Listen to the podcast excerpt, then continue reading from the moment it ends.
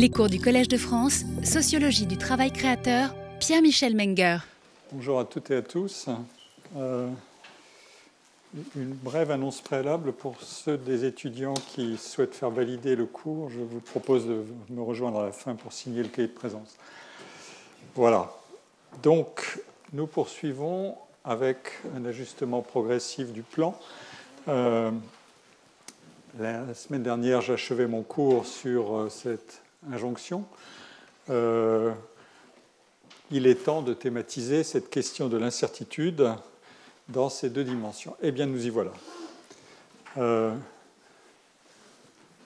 L'incertitude a en effet deux faces une face interne et une face externe, une face intrinsèque et extrinsèque. La face interne, qu'on a commencé à explorer dans le détail, et, on continuera, c'est celle du cheminement tâtonnant et, non linéaire du travail de création. Son cours plus ou moins chaotique, hein, euh, avec ses bifurcations, ses repentirs, ses révisions, ses recommencements.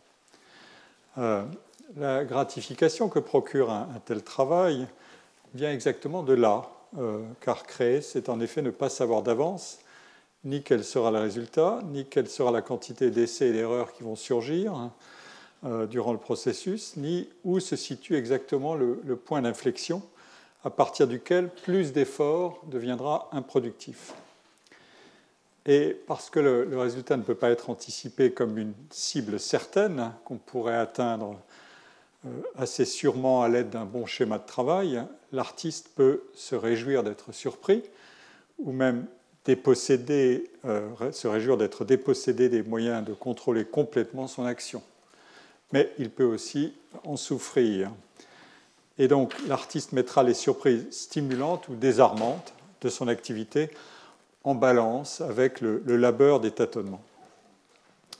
Voilà pour la, la face interne. La face externe, dans ce type de travail, c'est évidemment la valeur qu'autrui reconnaît au résultat et qui expose ce résultat à des mises en comparaison avec ce qui a déjà été fait par d'autres, est-ce vraiment original, et avec ce qui se fait autour de lui, est-ce plus intéressant que ce que j'ai vu, lu, entendu récemment? L'évaluation des artistes et de leurs œuvres serait évidemment aisée si l'appréciation était réalisée en termes absolus. Euh, et si elle conduisait à déterminer les qualités de l'artiste et les valeurs de ses œuvres à partir d'une échelle univoque de mesures, à partir d'un ensemble stable de critères dépourvus d'ambiguïté. Et c'est précisément le contraire qui est vrai. L'originalité esthétique et la valeur artistique ne se mesurent pas autrement qu'en termes relatifs. Et donc, comment opère une mesure relative de la qualité? Les évaluations des professionnels et des publics sont produites à partir d'incessantes et, pour faire écho à la citation sur laquelle je conclus mon cours la semaine dernière, à partir d'inépuisables comparaisons et sur beaucoup d'échelles temporelles.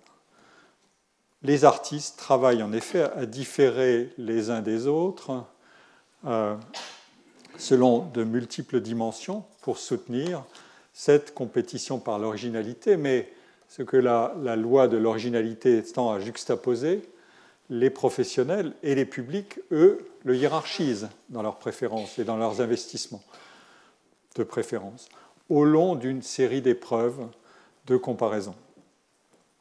Et les évaluations qui sont ancrées dans de telles procédures de comparaison sont évidemment sujettes à des biais multiples, des biais de préférence, des biais d'information, des biais de cadrage, bien davantage que lorsqu'il s'agit d'évaluer un travail directement normé et son résultat.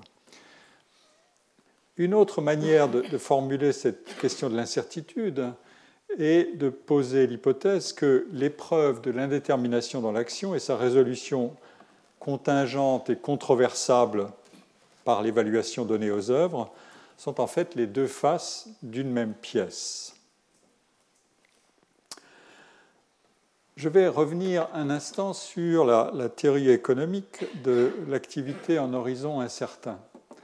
Euh, c'est la théorie économique classique, du moins celle qui figure dans les principes d'économie politique de euh, Alfred Marshall et tout ce qui euh, tout ce qui en a été dérivé. C'est un livre qui est resté très original.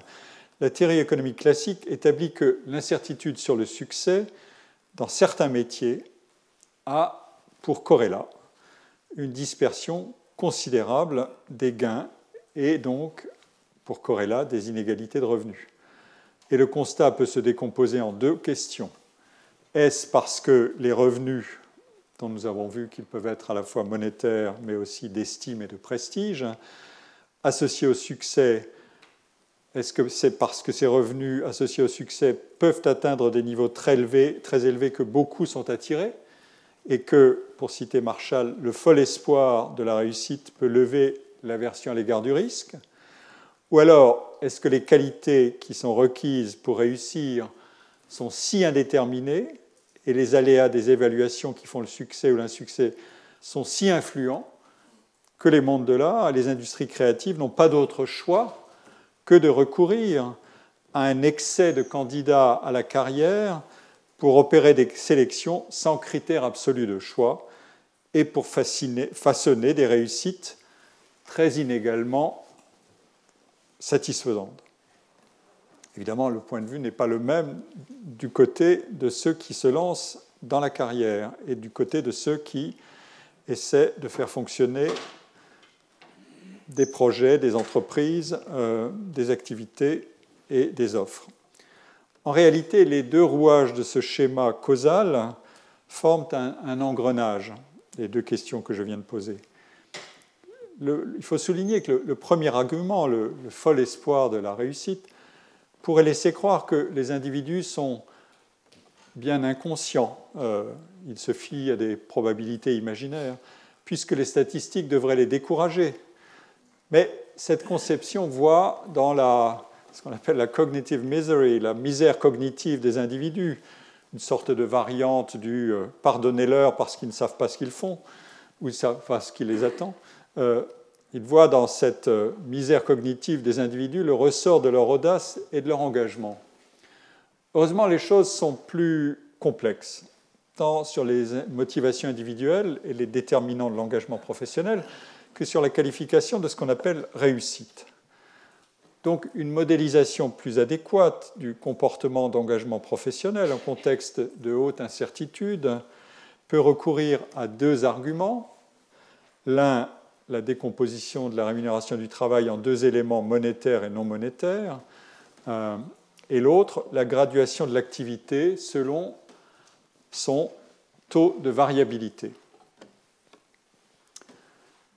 J'ai traité dans le cours précédent des, gratifications sociales et, psychologiques qui confèrent à l'acte de travail une dimension expressive et donc non pas simplement le caractère instrumental d'un moyen au service d'une fin. Euh, pour que ces caractéristiques se manifestent, il faut de fait que le travail soit peu ou pas routinier. De fait, la motivation intrinsèque, qui est un des corrélats majeurs de la capacité d'invention et de créativité, on l'a vu, est impensable dans une situation de travail fortement routinière. C'est ce qu'avaient montré déjà euh, des travaux que j'ai cités, même dans, dans les enquêtes de sociologie du travail industriel d'après-guerre et les travaux sur l'aliénation au travail aux États-Unis et en Europe. Mais évidemment, le corrélat de la variabilité des actes de travail dans des situations non routinières, c'est précisément cette incertitude quant à leur accomplissement, l'incertitude endogène, et la différence de performance, les incertitudes exogènes. En effet, l'artiste ou l'équipe d'un projet artistique ne dispose pas d'emblée d'une conception complète du résultat qu'il vise, sauf à employer des formules éprouvées qui diminuent la valeur d'originalité du projet. Et les qualités et les ingrédients qui sont requis pour atteindre le résultat ne sont pas spécifiables d'emblée. L'invention et son exploitation trouvent ici leurs conditions de possibilité. Et il faut en déduire ce fait qui est puissamment significatif. L'activité dont le cours est incertain a un potentiel formateur extrêmement élevé. Et les individus apprennent très progressivement et très continuellement à délimiter leur horizon professionnel et à estimer la valeur de leur engagement dans ce type de travail. Sans cette composante de l'incertitude, la corrélation entre la formation initiale des individus, les chances d'emploi et les rémunérations de leur activité serait beaucoup plus forte que ce qu'on observe. Je l'ai déjà indiqué. Euh, Valérie, qui nous accompagne assez souvent pendant ce cours, affirme que, vous le voyez ici, la noblesse d'un art dépend de la pureté du désir dont il procède et de l'incertitude de l'auteur quant à l'heureux succès de son action. La noblesse. Plus l'artiste est-il rendu incertain du résultat de son effort par la nature de la matière qu'il tourmente et des agents dont il use pour la contraindre, plus pur est son désir, plus évidente sa vertu. Hein. Le raisonnement est, juste et faux. Chers collègues, il est juste parce qu'il connecte l'incertitude, la variabilité dans le travail, et la motivation intrinsèque. Il y ajoute aussi cette touche d'éthique du labeur dont nous avons déjà parlé. Cette touche d'éthique introduit une dimension normative et évaluative. Il s'agit de relier la valeur du travail à un commitment, comme on dit en anglais, ou un engagement, ou à une norme professionnelle, du moins dans une certaine strate de la profession. Je pense que tout artiste pourrait souscrire vaguement aux propos de Valérie, mais peut-être pas substantiellement. Souscrire à ce contrat d'engagement avec soi et avec la communauté d'artistique, c'est le fait de ceux qui consentent à cette incertitude dont parle Valérie et qui consentent aussi au tourment qu'elle peut provoquer et dont il parle volontiers, mais qui consente aussi à ces gratifications différées qu'elle peut procurer. Euh, je signale que ce grand sujet de l'aptitude au différement de la gratification, delayed gratification, est une source essentielle de motivation intrinsèque et de créativité. Si on récompense immédiatement en fonction d'un but à atteindre, on perd des dimensions d'inventivité.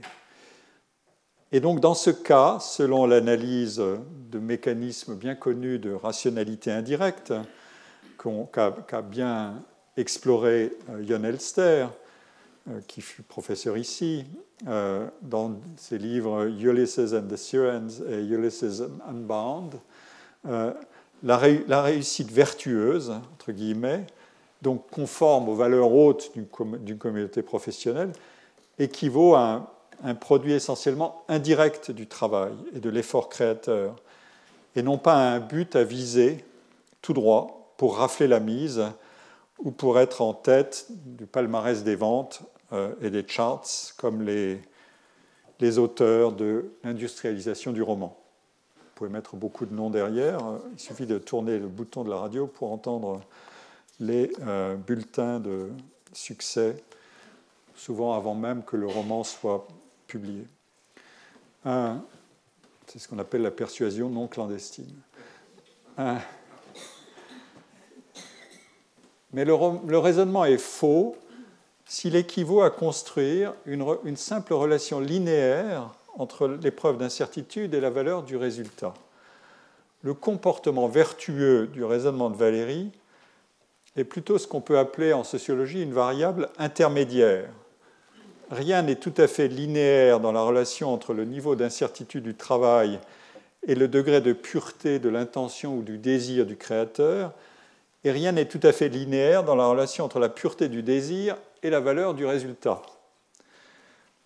Les seuls qui souscrivent à l'équation pureté du désir, flèche, valeur intrinsèque garantie du résultat, ce sont les praticiens amateurs ou non professionnalisés. Ceux-là soutiennent assez normalement que plus une œuvre est soustraite à toute forme d'évaluation, de comparaison et de mise en circulation sur un, marché ou sur une offre organisée, plus son auteur est assuré d'être fidèle à son engagement et d'être fidèle à la vérité de l'art.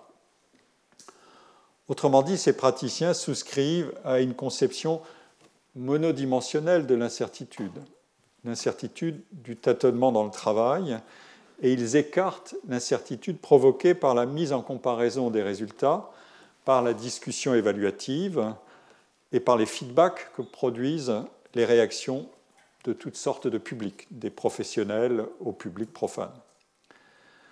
Alors, une façon de quitter ce raisonnement en tout ou rien, euh, la vertu pure ou le calcul mercenaire impur, façon de quitter ce raisonnement consiste à examiner le comportement interne et à décrire la variabilité des états et des comportements dans la conduite de l'activité. Euh,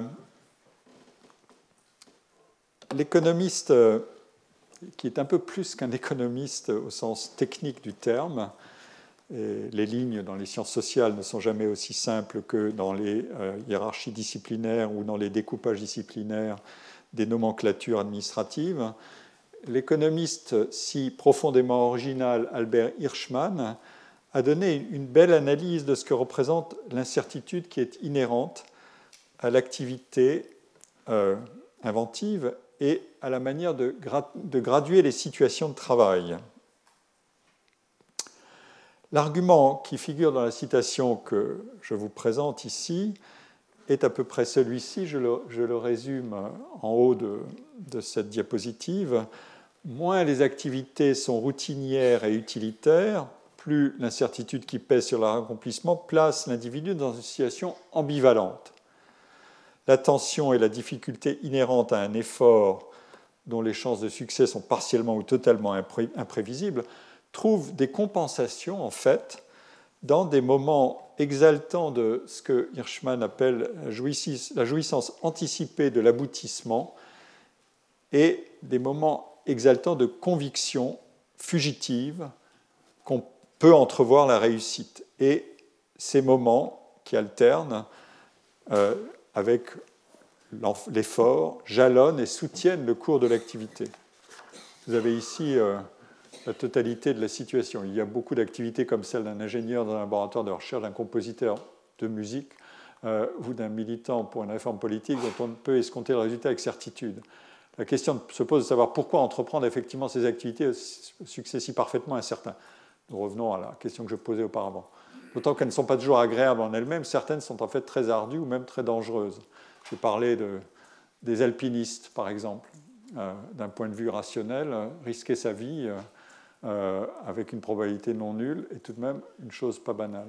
Si l'on se place du point de vue de l'action utilitaire, l'action non utilitaire tient forcément du mystère. Mais j'ai à proposer une explication qui tente au moins d'en appeler à la rationalité. Les activités non utilitaires dont l'issue reste sont étrangement caractérisées, c'est ça l'originalité du, raisonnement de, euh, de Hirschman, une fusion et confusion entre la recherche et le but. C'est une manière assez particulière de désigner le but. Je vous attire votre attention là-dessus. Selon la pensée traditionnelle, un individu reçoit un bénéfice essentiellement lorsqu'il atteint le but de la consommation, c'est-à-dire au cours de l'acte qui consiste à consommer. Mais comme nous sommes dotés d'une imagination vivace, les choses sont plus compliquées quand nous sommes sûrs qu'un bien désiré sera à nous ou qu'un événement souhaité se réalisera. Nous vivons l'expérience agréable de savourer à l'avance cet événement futur. Autrement dit, nous jouons sur des dimensions de temporalité nous, nous, mouvons en avant et en arrière dans le cours de, ce travail. Quand le but est lointain et l'aboutissement tout à fait problématique, il peut se produire quelque chose qui ressemble fort à cette jouissance. Qui cherche la vérité et la beauté acquiert souvent la conviction, si fugitive soit-elle, de l'avoir atteinte ou touchée du doigt.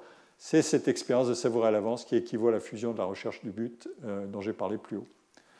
Comme s'il s'agissait de compenser l'incertitude quant à l'issue et le fait que la tâche est ardue, l'effort de recherche prend la couleur de l'objectif, en dépit de son caractère fréquemment douloureux. Ça, chacun peut en faire l'expérience. Cet effort a une qualité exaltante et enivrante bien connue.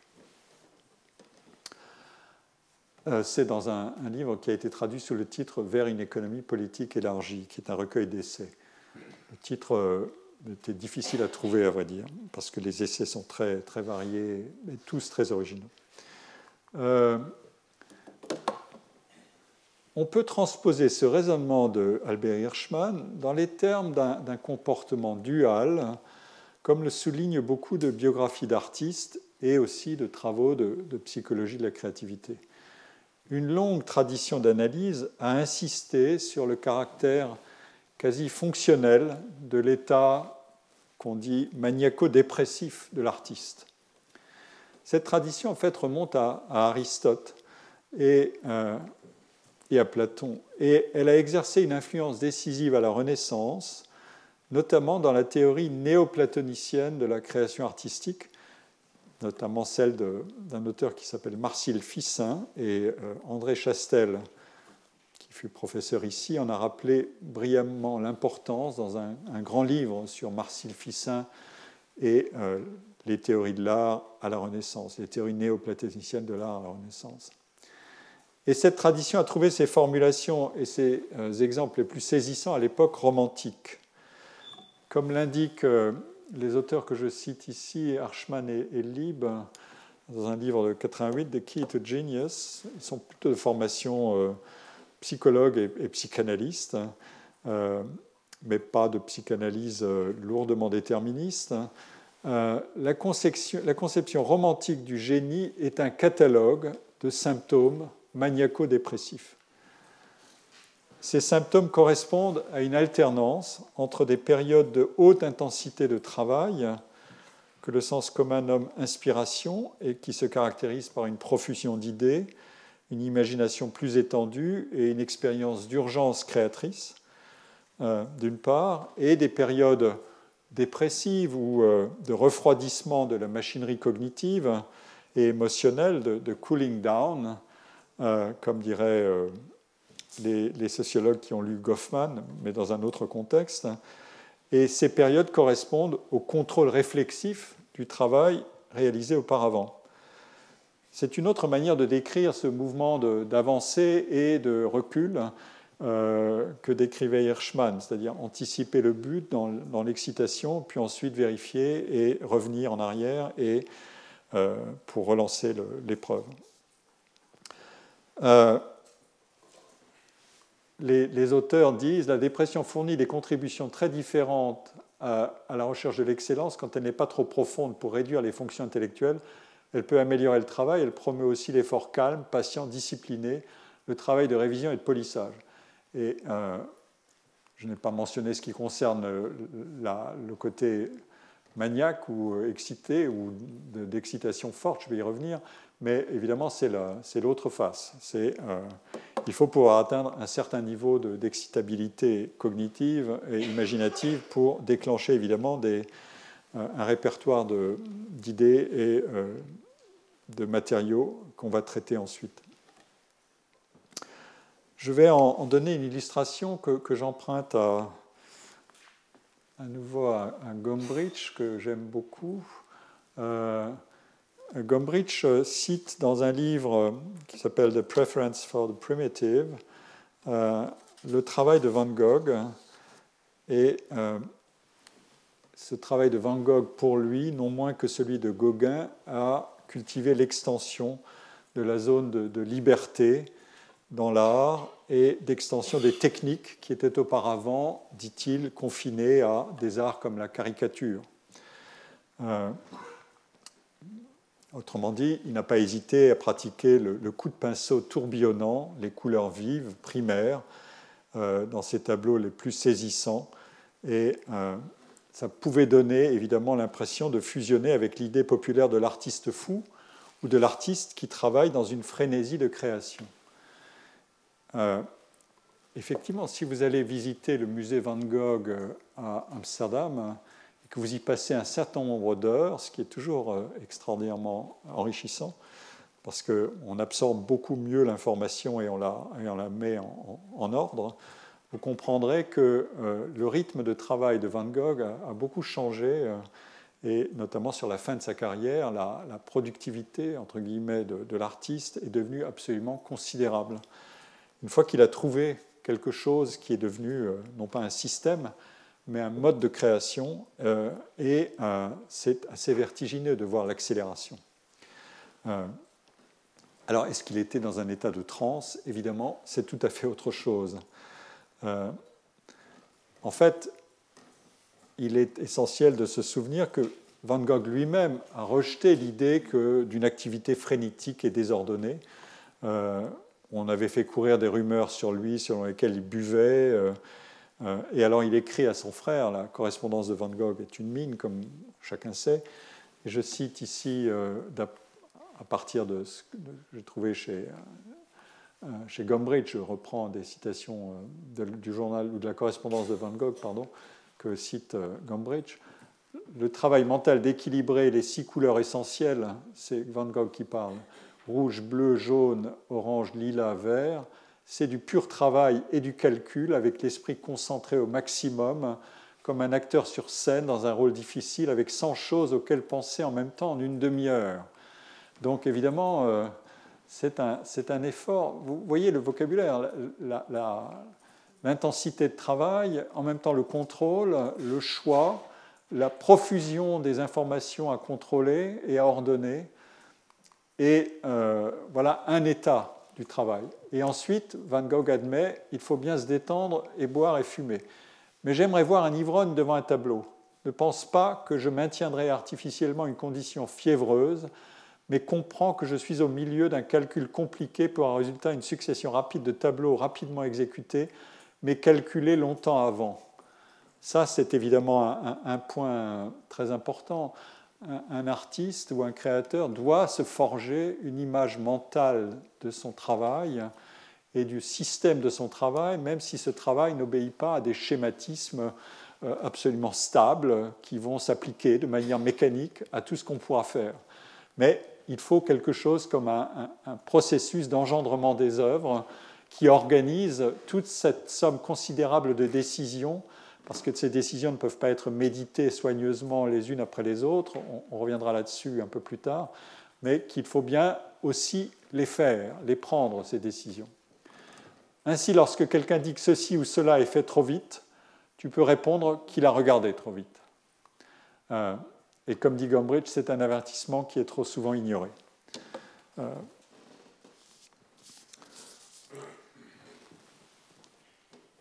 je, reviens à, ma, ma diapositive précédente. Notez bien que cette alternance entre des états fiévreux ou d'excitation et de machinerie cognitive intense et des états de contrôle réflexif, cette alternance, elle a une autre propriété qui est fonctionnelle selon euh, les auteurs que je cite et selon divers travaux euh, qui ont étudié l'efficacité de euh, du comportement en incertitude et notamment de la surestimation de soi.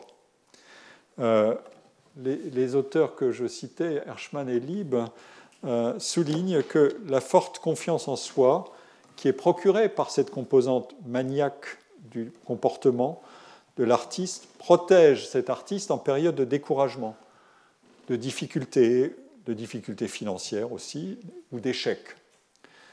Euh, si on renonçait après un échec, euh, on n'y arriverait pas du tout, parce que le travail est précisément fait d'une alternance d'essais, d'erreurs, d'échecs et de recommencement.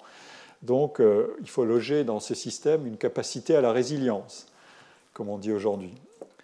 L'image grandiose de soi, avec les systèmes de croyances qui lui sont associés, par exemple la foi mystique dans une vocation créatrice, c'est une condition nécessaire pour défier l'autorité et la tradition, pour développer un, esprit solide de euh, compétition, mais pas de rivalité instrumentale, et pour soutenir le créateur dans le goût d'entreprise démesuré. Les, économistes euh, Colin Kammerer et Dan Lovallo ont montré expérimentalement que l'excès de confiance et d'optimisme euh, qui suscite cette entrée en masse dans des domaines où le succès est hautement incertain, ce que euh, Marshall appelait le fol espoir de la réussite. Euh, en fait, cet excès de confiance et d'optimisme peut être dû aussi au fait que les individus négligent ou s'emploient à négliger de prendre en compte le groupe de référence de leurs concurrents, chacun estimant être à la fois unique, singulier et hautement compétent pour réussir dans un jeu dont on ne connaît précisément pas les règles d'avance. Et l'argument peut être généralisé. L'excès de confiance qui équivaut à récuser largement l'opinion d'autrui et à maximiser la valeur du futur est précisément le genre de comportement nécessaire pour permettre le développement optimal d'entreprises et de métiers où le risque d'échouer existe, où le risque de ne pas soutenir une carrière à la hauteur de ce qu'on espérait existe. Mais on peut d'ailleurs aussi relier cet argument de la, variabilité des états internes qu'on vient d'explorer à ce qu'on connaît des mécanismes de la motivation intrinsèque. Qu'est-ce que ça veut dire être motivé intrinsèquement? En fait, cette motivation a deux propriétés. Elle équipe mieux l'individu pour affronter durablement des tâches complexes. Pour des tâches simples, on n'a pas besoin d'être motivé intrinsèquement. Euh, le but est très instrumental. Et d'autre part, elle a pour propriété psychophysiologique d'être corrélée à ce qu'on appelle un, bas niveau d'arousal, d'excitation, de pulsion, de tension intérieure, euh, selon ce vocabulaire de, la psychologie expérimentale. A l'inverse, la présence de buts et d'injonctions externes euh, et plus généralement, comme le, le, montrent des travaux de psychophysiologie des émotions, comme ceux de Robert Zajonc, euh, ou encore la présence d'autrui hein, qui est impliquée dans, le travail, ou l'implication d'autrui dans le contrôle du travail que vous exercez, s'immiscent par la perception et la représentation que s'en font, font le sujet dans le processus cognitif, et eux accroissent le niveau d'excitation corticale. Autrement dit, vous pouvez devenir nerveux si vous sentez le, contrôle d'autrui sur votre travail en permanence, euh, alors que dans des situations où vous devez trouver le moyen de résoudre des problèmes difficiles, l'exercice de ce contrôle par autrui est précisément la mauvaise chose parce que vous avez besoin de beaucoup plus d'abaissement du niveau d'excitabilité ou de la mauvaise excitabilité. La liaison qui est mise en évidence par de nombreuses recherches entre le, niveau d'excitation corticale et la créativité opèrent de la manière suivante.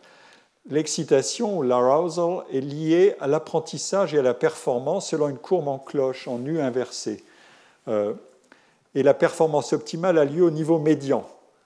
Euh, la relation entre la nature de la tâche à accomplir et le niveau d'excitation peut s'établir ainsi. Quand la complexité de la tâche augmente, le niveau optimal d'excitation doit diminuer. Les tâches simples sont réalisées le plus efficacement à des niveaux relativement élevés d'arousal, mais les tâches complexes exigent des niveaux plus bas d'arousal. Euh, c'est ça le, principe. Alors comment opère cette relation entre arousal, excitation et créativité? Une loi comportementale bien connue veut que l'accroissement de l'excitation corticale rend la réponse dominante à un stimulus encore plus prégnante. Autrement dit, un niveau élevé d'arousal rend le comportement plus stéréotypé, alors qu'un niveau plus faible rend le comportement plus variable, plus flexible. Mais il faut encore préciser l'analyse.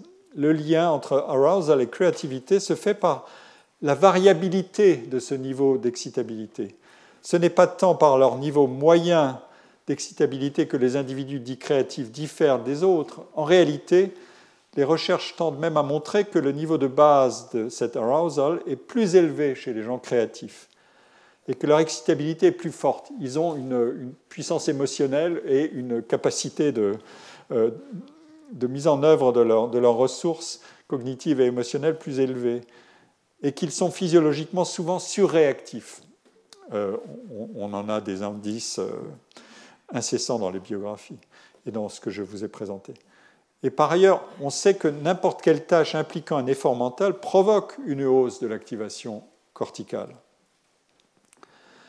Et donc, puisque ce qui est spécifique à la situation proprement dite d'invention créatrice, c'est l'abaissement du niveau d'excitation, il faut plutôt se représenter les choses de la manière suivante. C'est la variabilité du niveau d'excitation qui fait la différence, les individus créatifs manifestant une variabilité, une aptitude à la variabilité des états internes qui est supérieure, du moins c'est ce qu'ils doivent apprendre à, engendrer, notamment parce qu'ils sont en mesure d'atteindre à de bas niveaux dans les phases où la créativité demande une attention décentrée, plus flottante, typiquement corrélée à, de faibles niveaux d'excitation corticale. Il faut retenir aussi une autre leçon de l'analyse d'Hirschman dans ce périmètre de ce qui dépend du, de l'individu créateur et pas de ce qui dépend euh, de son évaluation par le public, donc de ce qui dépend de ceux dont il peut se porter responsable. J'y faisais allusion en, soulignant ce caractère formateur des tâches non routinières. Un travail peut être libre, émancipateur et épanouissant, même si et à vrai dire, parce que, notamment parce qu'il comporte des obstacles, des difficultés, des surprises, une excitation de la découverte, mais aussi une possibilité d'échec dont il faut tirer la leçon. Euh, les, les, artistes ont su déceler, dans cette nature particulière de leur travail, cette liaison essentielle entre le caractère tâtonnant de l'activité et la valeur formatrice qu'elle recèle. La pratique même du métier doit procurer une expérience et des savoirs, des compétences nouvelles liées à la diversité des expériences et des environnements, des savoirs pratiques, des informations sur l'état de la création, sur les règles du jeu, sur les, écarts entre intention créatrice et leur perception par les publics, etc des informations euh, et des savoirs, une expérience des savoirs, des informations, dont l'accumulation constitue un élément déterminant du cours durable d'une vie créatrice. Le raisonnement doit même être poussé plus loin. Les métiers artistiques figurent parmi les activités qui procurent la part jugée essentielle des compétences uniquement par la pratique elle-même autrement dit sur le tas, comme on dit.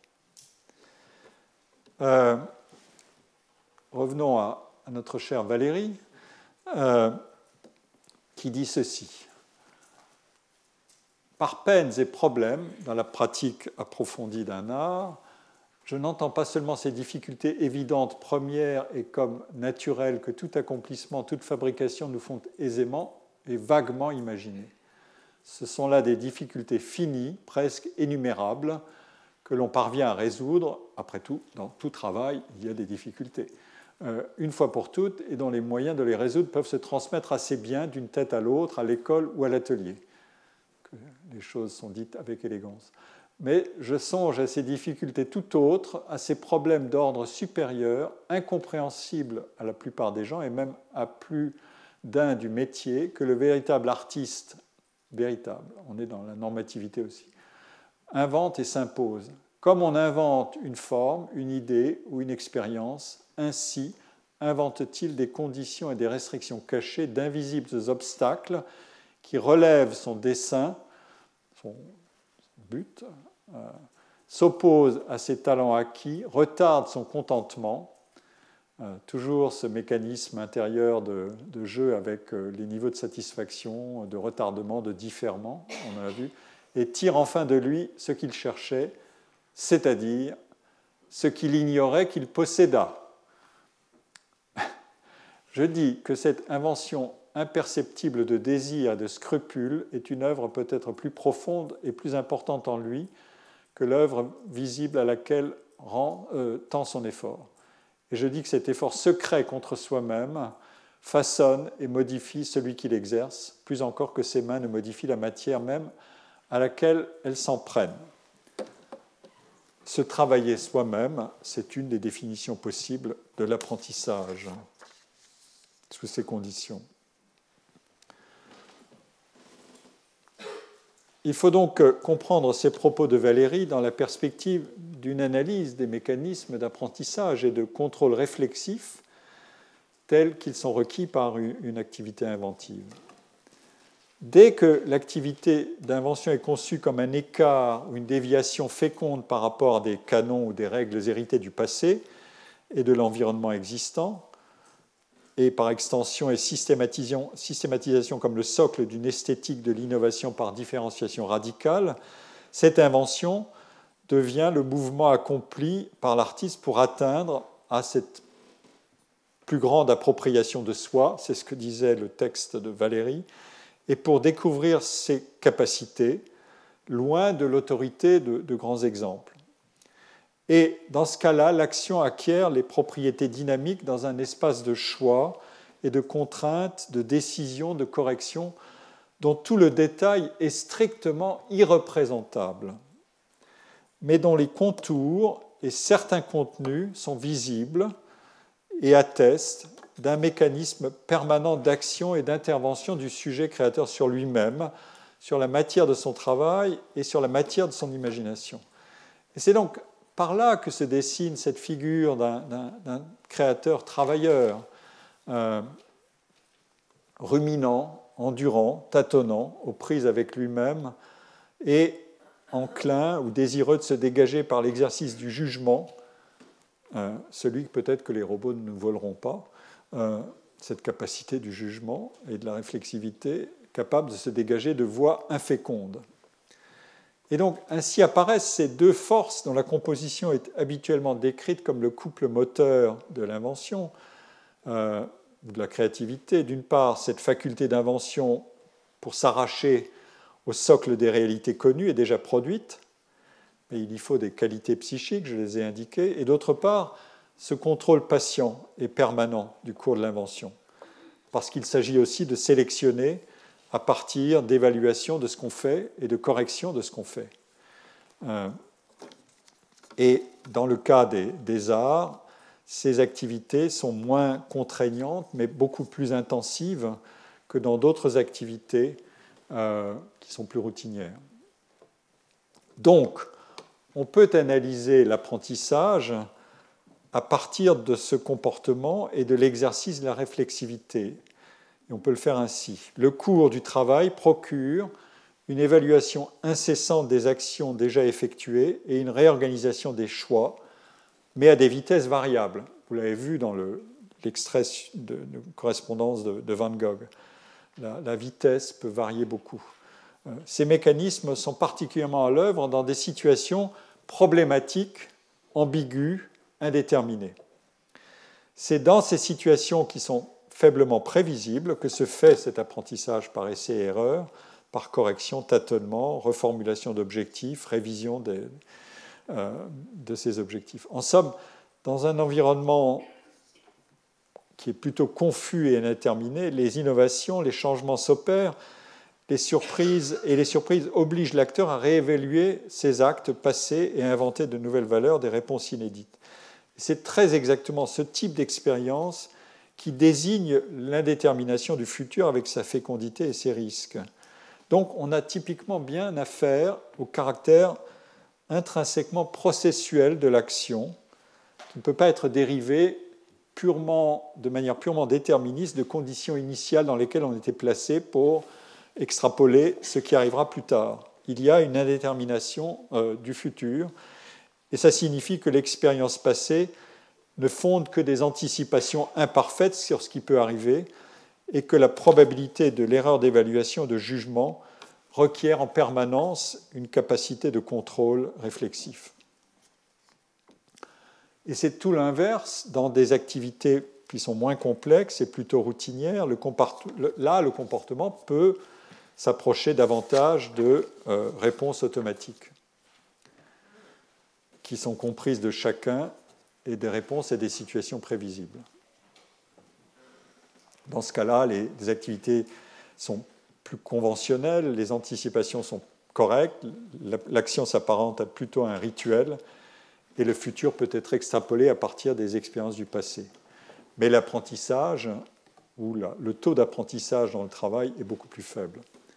On trouve exactement ce genre d'analyse euh, chez des auteurs comme John Dewey, l'inventeur ou l'un des fondateurs du pragmatisme philosophique américain, qui a aussi beaucoup influencé la sociologie, chez George Herbert Mead, qui est un, des pères fondateurs de la sociologie pragmatique américaine, mais aussi chez un collègue comme Andrew Abbott, qui est l'un des leaders de l'héritage ou un des détenteurs de l'héritage de l'école de Chicago, qui est une des grandes écoles de sociologie au monde, et qu'il a qu'il a lui-même développé dans des directions très différentes de celles de ses prédécesseurs, mais euh, il n'est pas euh, anodin de connaître le titre d'un de ses derniers livres qui s'appelle Processual Sociology.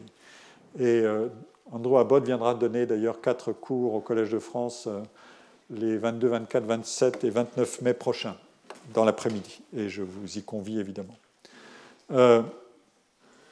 Donc, ce qu'on peut retenir de tout ça, c'est que le, sujet, par ce contrôle réflexif, s'engage dans une, manière de démultiplication de soi, à travers cette confrontation incessante des décisions passées avec l'état présent et le futur faiblement prévisible du cours de l'action. Donc la temporalité de l'action est, très manifeste et, euh, et elle rend ce travail réflexif d'autant plus intense et fécond parce que précisément le cours des choses n'est pas stationnaire. Et il y a donc une sorte de, euh, situation d'auto-interaction, euh, qui est faite de retour sur soi, d'autocritique, de regret, de dialogue intérieur, euh, d'évitement, d'hypothèses nouvelles. C'est un processus ouvert et que les, artistes aiment beaucoup consigner dans des textes, dans des témoignages, dans leurs correspondances. On en a eu des extraits à plusieurs reprises. Et un, sujet tout à fait fascinant de recherche et ce sujet du dialogue intérieur ou de la parole intérieure. Qu'est-ce que je me dis à moi-même? Comment est-ce que parle la, parole que je m'adresse ou que j'entretiens avec moi-même silencieusement Comment est-ce que je, m'en sers pour contrôler euh, le cours de l'action euh, dans des situations euh, de celle, du type de celles que je décris? Évidemment, il n'y a pas de micro pour capter la parole intérieure, pour faire une enquête par entretien avec la parole intérieure. C'est dommage. Mais il y a des travaux euh, euh, très originaux sur ces questions, et, euh, à la fois en philosophie, mais aussi en sociologie et en psychologie. ce sont évidemment des, mécanismes cognitifs que mon collègue Stanislas Dehaene connaît très bien. Évidemment, ces comportements d'apprentissage concernent aussi cette attitude à l'égard de euh, l'autre versant de l'incertitude, non pas se contrôler en travaillant, mais comment est-ce que je réagis et comment est-ce que j'apprends à réagir à l'accueil qui est fait à ce que je fais euh, par le public, par les publics, par autrui. Je, vous rappelle que dans ces, dans ces mondes de, création, nous sommes dans un contexte de rareté de l'attention. Euh, nos journées, donc 24 heures, euh, et notre attention est un bien limité que nous ne pouvons pas allouer également à tout ce qui se présente à nous et à tout ce qui s'offre à nous, et qui est précisément produit sous le régime de l'originalité et de la différenciation illimitée des œuvres. Euh, et aussi, nous sommes dans un contexte de, sensibilité élevée et parfois entretenue comme telle à des différences perçues ou construites de qualité des œuvres. C'est comme ça que notre admiration euh, s'oriente euh, vers ceci plutôt que cela, euh, mais sur la base d'une information qui ne peut pas être complète. Vous ne pouvez pas connaître la totalité de ce qui est produit avant de choisir, en toute connaissance de cause, pourquoi vous allez préférer ceci ou cela. Euh, la limite est celle de l'attention et de l'information. Et donc cette allocation de l'attention opère via des, choix fondés sur des signaux, les réputations, euh, les partages d'informations dans vos réseaux personnels, les techniques de persuasion plus ou moins ouvertes ou clandestines, des actions, par exemple ce qui résulte de concours, de talent shows, comme on dit, de recommandations ou d'opérations de, marketing, euh, etc. Et aussi d'évaluations comparatives euh, par toutes sortes d'acteurs, de, tiers et d'intermédiaires. La question, c'est comment est-ce qu'on apprend à gérer, quand on, fait ce travail, cette incertitude à l'égard de cette incertitude qui résulte de ce que autrui va, penser de ce que vous faites, si du moins il le connaît. Et là encore, euh, euh, les, auteurs que euh, je citais tout à l'heure, Hirschman et Lieb, donnent une assez bonne idée d'un mécanisme possible qui est le problème du dilemme du succès. Le dilemme du succès peut augmenter la liberté d'action, mais aussi compromettre ou paralyser la créativité. Je vous donne la, citation. L'individu créateur est dans un dilemme. Pour remplir sa fonction de créateur, son œuvre doit trouver une audience. Comme le faisait remarquer Picasso, le succès est une chose importante. On a souvent dit que l'artiste devait travailler pour lui-même, pour l'amour de l'art et mépriser le succès. Ça, c'est la formule que les, les amateurs adopteraient immédiatement. C'est une idée fausse. Un artiste a besoin du succès, non seulement pour vivre, mais principalement pour réaliser son œuvre. Cependant, si ce succès dépasse un certain point, il détruit les véritables conditions essentielles à la continuation de ses efforts. Picasso, dans ses dernières années de vie, eut à se cacher du public. Il déclara alors De tout, faim, extrême pauvreté, incompréhension du public, la gloire et le pire. C'est le châtiment de Dieu pour l'artiste. Hein. Euh, Et donc, euh, il y, a de multiples, évidemment, mécanismes qui euh, entrent en jeu dans cette situation. Par exemple, priver les, individus des matériaux dont ils ont besoin pour continuer à travailler. C'est le cas, mettons, si un écrivain qui a acquis une grande réputation quitte son milieu social et l'entourage euh, où il a, commencé à, produire ses romans et, ses œuvres, et qui lui fournissait précisément la, matière de son travail.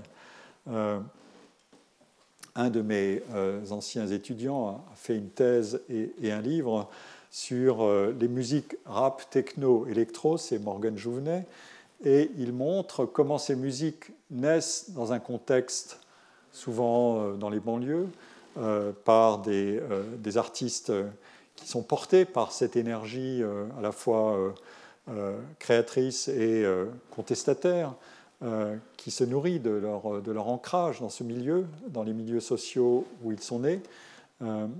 et en même temps, s'ils accèdent à un niveau de réussite élevé, ils se déracinent. Et un des problèmes, c'est comment s'enraciner à nouveau, ou comment ne pas perdre le contact avec ces racines-là. Et alors, ils adoptent toutes sortes de techniques plus ou moins conscientes pour demeurer reliés à leur milieu. Euh, c'est une, analyse très fine et qui fait apparaître notamment cette valeur que vous avez déjà entendue précédemment, cette valeur d'authenticité et de sincérité, cette espèce de morale du travail. Qu'est-ce que c'est qu'être fidèle à soi-même et pas ballotté par euh, euh, les sortilèges de la gloire et et tout ce qui s'ensuit. Euh, c'est un des grands thèmes, évidemment, euh, de ce qui a été euh, les travaux de sociologie du star system depuis Edgar Morin. et les, auteurs que je cite ici ajoutent un peu plus tard, c'est une des raisons pour lesquelles, pour beaucoup d'écrivains, leur meilleur roman, c'est leur premier succès c'est évidemment un, des grands problèmes. Comment dépasser le premier succès? Le premier succès est nourri de beaucoup, d'une trame biographique considérable très souvent. Il a accumulé, euh, peut-être qu'il a été précédé de beaucoup d'essais-erreurs et de polissage et de révisions, etc. Mais quand il est livré, il contient beaucoup de cette matière. Et ensuite, il faut à la fois se renouveler et éventuellement, si le premier roman a connu un succès très élevé, euh, il faut pouvoir gérer ces tensions entre euh, sortir de son cadre et pourtant euh, conserver euh, euh, tous les matériaux de son invention créatrice et les renouveler bien sûr aussi. ça donne lieu aussi, cette affaire-là, à toutes sortes de, rationalisation dans tous les sens. Par exemple, je l'ai déjà dit, la fameuse formule que, Sartre analyse si bien dans son livre sur Flaubert, c'est la technique du qui perd gagne. Si j'échoue, c'est-à-dire si je n'ai pas de succès, c'est peut-être le signe que plus tard, je gagnerai. C'est une sorte de principe évangélique. Les premiers seront les derniers et les derniers seront les premiers. Euh, évidemment, c'est une manière de se, consoler d'un insuccès provisoire en espérant un succès à long terme. Mais ça n'est pas qu'un un mécanisme de mensonge à soi-même, c'est plus que ça, c'est jouer sur des temporalités complexes et sur ce qui est cette indétermination. À l'inverse, euh, il y a beaucoup de cas euh, où euh, il y a un livre fameux d'un auteur qui s'appelle Bate, qui a écrit, l'ouvrage s'appelle The Burden of the Past, le poids du passé.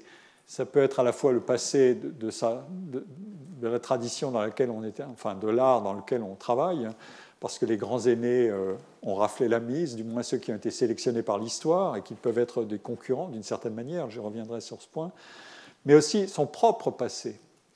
Euh, j'ai cité euh, dans, un livre euh, que dont vous trouverez la version de poche paru en 2014, le, travail créateur, le cas de, Romain Gary qui, essaie de s'arracher à son passé parce que son passé est encombrant, il a eu du succès très tôt.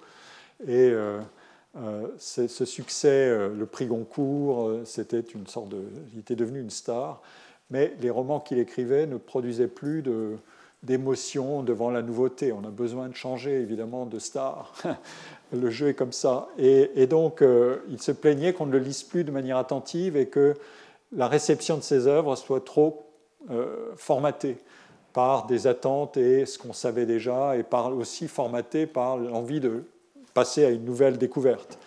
Un critique n'existe par la découverte qu'il fait, pas simplement par la confirmation de la valeur de ce qui existe. Il doit découvrir. C'était euh, le grand principe de euh, l'association entre les peintres et les critiques qui a, été liée à la révolution impressionniste du XIXe siècle. C'est une des plus belles illustrations de la puissance de, la critique comme facteur ou comme instrument de découverte ou agent de découverte. Et donc, euh, à ce moment-là, il s'est dit bon, eh ben, je vais montrer que mes qualités intrinsèques, euh, elles sont toujours là. Et il a changé de nom, il a pris un pseudonyme et il a écrit sous le nom d'Émile Ajar et il a remporté une deuxième fois le prix Goncourt, ce qui est interdit. Et donc, il a montré que le poids du passé, ça n'était pas simplement le poids euh, du tarissement de son imagination parce qu'il devrait s'infliger des épreuves de plus en plus difficiles pour rester original, mais c'était aussi le poids du passé des évaluations que font les gens qui voudraient d'autres surprises ou d'autres découvertes et qui ne sont plus capables de reconnaître la valeur intrinsèque du, travail. Euh, en, introduisant cette dimension, euh, en fait, on doit dire ici que le terme d'œuvre, la question peut être posée évidemment de définir les mots, qu'est-ce que c'est que l'œuvre euh, elle m'a été posée. Euh, l'œuvre, c'est deux choses. Euh, c'est beaucoup de choses, mais c'est deux choses ici pour moi. Et il suffit de regarder un dictionnaire. Vous avez le, fameux dictionnaire du trésor de la langue française qui est en ligne, qui est effectivement un trésor. et quand vous l'ouvrez sur votre ordinateur, vous trouvez ceci. L'œuvre, c'est d'abord le résultat d'une activité, d'une action et dans un domaine spécifique qui est l'art, c'est donc l'œuvre d'art, c'est un produit, ce qui est réalisé et créé. Mais c'est aussi, dans une deuxième signification, les réalisations, l'ensemble des réalisations de quelqu'un dans un domaine particulier. Et donc, on prend le singulier à ce moment-là, qui a une valeur de, collectif. Euh, l'ensemble des compositions, par exemple, euh, d'un écrivain, d'un artiste, d'un savant, d'une école, parfois dans un genre ou euh, dans un laps de temps donné. Par exemple, puisqu'on célèbre le bicentenaire de euh, la naissance, oui, non, pas la naissance de Berlioz, là, les 150 ans de la mort de Berlioz, l'œuvre orchestrale de Berlioz. et donc, il faut prendre le mot œuvre en un sens plus complexe et un sens qui englobe la production.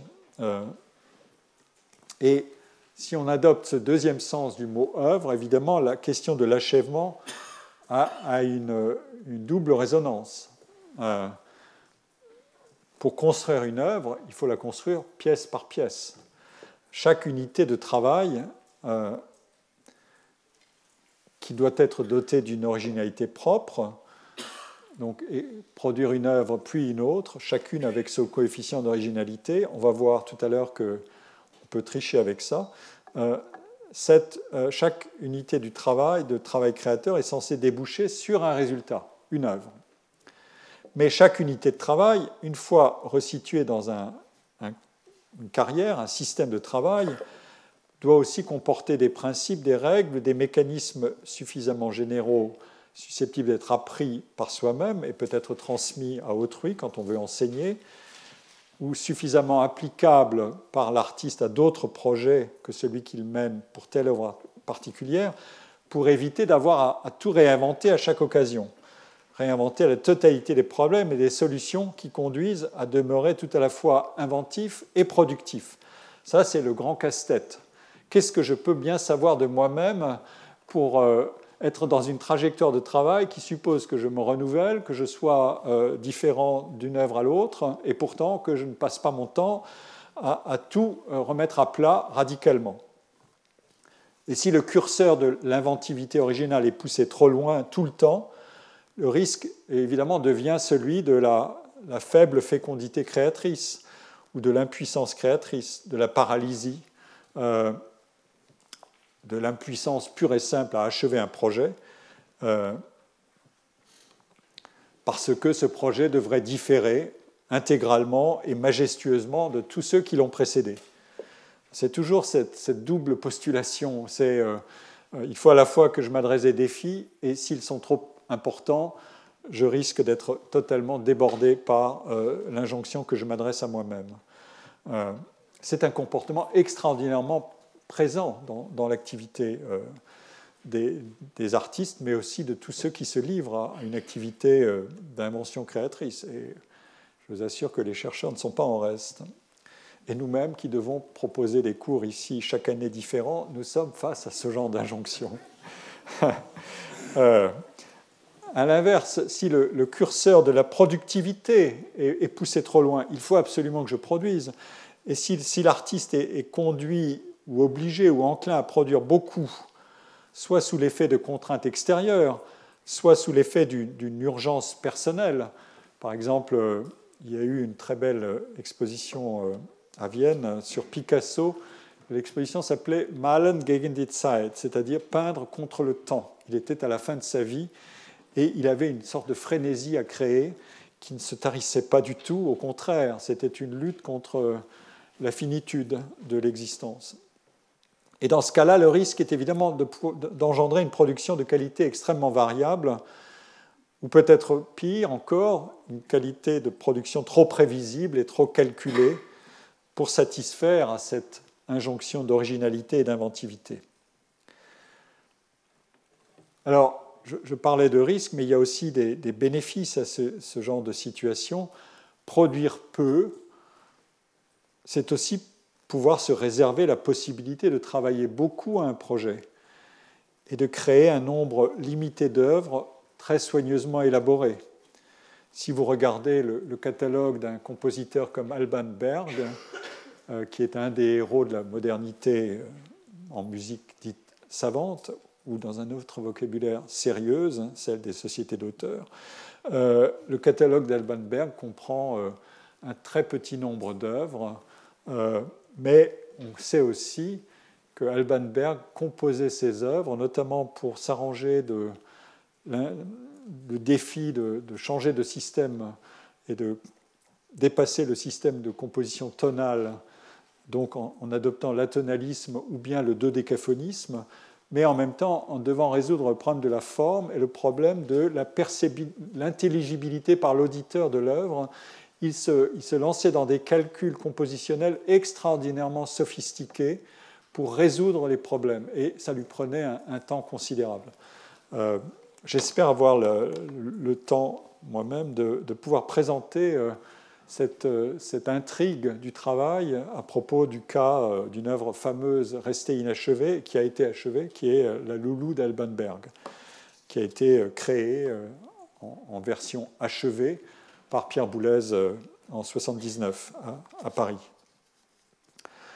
Boulez lui-même, d'ailleurs, est, connu pour avoir un catalogue d'œuvres assez restreint et dont beaucoup, euh, une partie de sa production a été euh, reléguée dans les œuvres inachevées ou rejetées, et une autre partie consiste en une série d'œuvres qui ont été transformées au cours du temps, qui sont devenues des œuvres processus en quelque sorte, qui l'ont accompagné au long de sa carrière. J'espère avoir le temps, soit cette année, soit peut-être dans le cours qui suivra sur le sujet de cette question du processus créateur, de détailler cette, euh, technique de travail qui est, extrêmement originale et, euh, et, qui tient compte aussi de l'environnement dans lequel il a travaillé. Quand il est devenu chef d'orchestre, il a commencé à travailler autrement à ses œuvres. Et une des œuvres les plus fameuses de Boulez, du moins qui a le plus de succès instantané, qui s'appelle Notation, qui est faite de pièces, euh, qui était originellement composées pour piano très très tôt dans sa carrière, qui n'étaient pas des pièces de rupture avec le passé aussi radicales que sa deuxième sonate ou sa troisième sonate pour piano. Euh, ces pièces, ensuite, il a commencé à les orchestrer et il a logé à l'intérieur de cette orchestration euh, tout le savoir qu'il accumulait progressivement à travers son métier de chef d'orchestre. Et, euh, en même temps, c'était une manière pour lui de tisser un lien de continuité dans sa carrière entre ses débuts et son développement personnel. Euh, sur les deux plans, euh, puisque c'est un défi tout de même de mener deux, en fait plus que deux carrières, puisqu'il a aussi été professeur et qu'il a été directeur d'institutions comme l'IRCAM ou l'ensemble intercontemporain et euh, patron de l'orchestre de New York ou de la BBC, de l'orchestre de la BBC à Londres, etc. C'est un défi de garder une sorte de, cohérence dans une démultiplication de soi dans plusieurs activités. Et un des moyens de le faire, évidemment, ça consiste à, tisser des, lignes directrices dans le travail à travers, par exemple, euh, l'usage de l'œuvre comme un, journal en action de ce qu'on est et de, ce de la manière dont on se transforme et dont on apprend continuellement.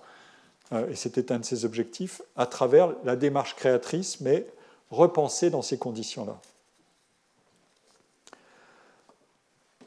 Alors, produire peu peut avoir des avantages, mais symétriquement, on peut dire que produire beaucoup, c'est aussi euh, se réserver la possibilité des essais et des erreurs et, euh, de faire ou de laisser le public ou la critique ou le marché, le marché ou la postérité euh, faire le tri entre ce qui vaut beaucoup et ce qui vaut moins. des peintres comme Corot ont produit des milliers d'œuvres et tout ne se vaut pas, évidemment, et, on sait très bien euh, calculer la variabilité de la valeur des œuvres dans une production d'un artiste euh, de manière extrêmement fine, et euh, un nom ne suffit pas à désigner une cote qui est en quelque sorte, qui pourrait s'appliquer de manière assez simple. La, variété de, la valeur des œuvres peut être absolument considérable, et notamment pour des artistes qui ont produit énormément. Et donc, ce que je veux dire ici, c'est qu'il euh, faut accoupler la notion d'œuvre à celle de carrière créatrice pour éviter de s'en tenir d'emblée à une conception euh, exagérément particularisante du travail qui est contenu dans une œuvre particulière. Euh, ce qui conduirait à enfermer l'enquête et l'analyse dans un exercice purement monographique de succession d'études de cas singuliers d'œuvres. Chaque œuvre est un cas singulier pour les raisons que j'ai énoncées, puisqu'elle doit se, différencier euh, des autres de soi-même et des autres d'autrui. C'est même un des critères de sa protection juridique. Mais de projet en projet, d'œuvre en œuvre, une carrière se construit et un répertoire de comportements propres à l'artiste se met en place, qui s'ajuste euh, aux situations, aux contraintes et aux opportunités qui, sont propres à chaque projet. Et en ce sens, les, artistes sont les premiers à, vouloir déchiffrer la manière dont ils inventent. Euh, et dont, si telle ou telle pièce a été jugée réussie, soit par l'artiste ou par l'entourage ou le public, ils essaient de déceler ces ingrédients de la réussite pour en tirer des leçons qu'ils pourraient appliquer par la suite. Et ça n'est jamais aussi simple que ça. Euh, Donc l'analyse du, travail du processus créateur doit tisser un lien entre chacune des œuvres que l'artiste produit. Euh, cet argument de l'achèvement s'insère donc de plusieurs manières. D'une part, l'achèvement correspond à la clôture d'une séquence, d'un épisode, d'un projet, euh, qu'elle soit celle d'un travail dûment contraint par un calendrier, par des échéances, un format, etc., ou qu'à l'extrême opposé, elle soit très approximativement spécifiée, ces contraintes, ou bien que les œuvres soient aussi librement déterminées que possible, les conditions initiales de chaque projet ouvrent une séquence d'action qui doit recevoir un profil temporel pour parvenir à son terme. C'est même un des bons sujets d'analyse que développe euh, Paul Ricoeur dans euh, Temps et récit. La manière, la, manière de découper le temps pour organiser l'arc d'un projet de travail et pour se dire que j'interviens sur euh, une réalité que je me suis que j'essaie de développer pour, me dire que je peux intervenir, j'ai une capacité d'agir, il, faut que je, construise une séquence avec un début et une fin. Je ne suis pas dans une sorte de flux indéfini. Si je suis dans un flux indéfini, j'entasse et euh, je, finis par créer une sorte de gigantesque réservoir euh, et je fais comme, euh, d'une certaine manière, comme Musil l'a fait pour L'homme sans qualité, écrire 10 000 pages, dont une partie a été perdue dans un incendie et d'un roman qu'il n'a jamais fini. On, traitera le cas avec un, collègue qui interviendra au colloque du 14 mai prochain, Jacques Le Rider. Et donc, euh, dans ce cas, la butée temporelle, finir, est un guide, et, c'est celui que, que contient la sémantique du projet, c'est-à-dire de la projection en avant de soi vers un terme. Et aussi celui de ce qu'on appelle l'induction récursive. Une fois l'objectif de finir donné, les séquences nécessaires à l'accomplissement du projet doivent s'ordonner. Collecter des matériaux, euh, Zola faisait des plans euh, euh, et collecter des matériaux avant de construire ses romans. Ça a même fait l'objet d'un très très beau livre récemment. collecter des plans, préparer des dossiers, rédigé, évidemment, remanié, euh, premier achèvement, révision, deuxième achèvement, correction, publication, révision ultérieure éventuelle. Et d'autre part, il faut enchaîner les projets et les faire varier. Il faut donc finir et recommencer. C'est un des, un des thèmes euh, constants du, du livre de, tiré des cours de Roland Barthes sur la préparation du roman comment finir et, aussi comment recommencer. C'est cet enchaînement entre les projets qui crée les conditions de l'acceptation et du désir de l'achèvement de chacun.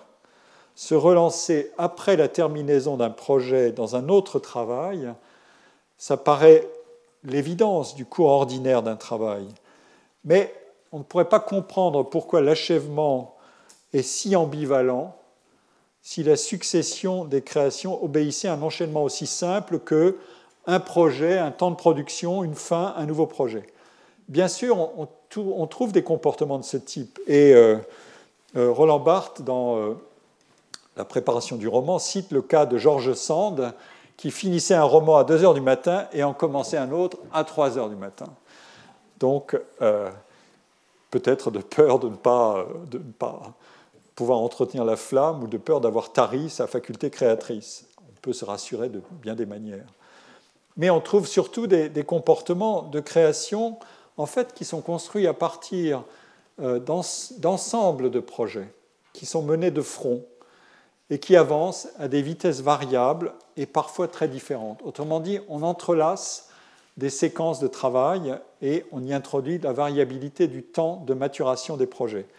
Ça, j'y reviendrai parce que c'est un des, très jolis euh, motifs de recherche qui ont été développés notamment par un, psychologue euh, qui s'appelle Howard Gruber, qui a travaillé sur les carnets de Darwin et qui a montré comment Darwin a travaillé. Euh, et notamment, Darwin a, a, emmagasiné une somme considérable de connaissances pendant des années et tout d'un coup, il publie L'origine des espèces c'est un coup de tonnerre euh, dans la, science, mais euh, il travaillait non pas avec une sorte d'hypothèse du réservoir qu'on remplit, euh, non, il faisait avancer ses projets à des vitesses variables. Et ça, c'est évidemment une des ressources les plus fondamentales de l'activité pour éviter d'être devant une sorte de mur euh, pour chaque projet euh, où euh, on met tout de côté et on dit ça, c'est la seule chose qui m'occupe. C'est toujours plus sophistiqué que ça, même si on peut être aussi, comme Georges Sand, dans une formule séquentielle assez simple.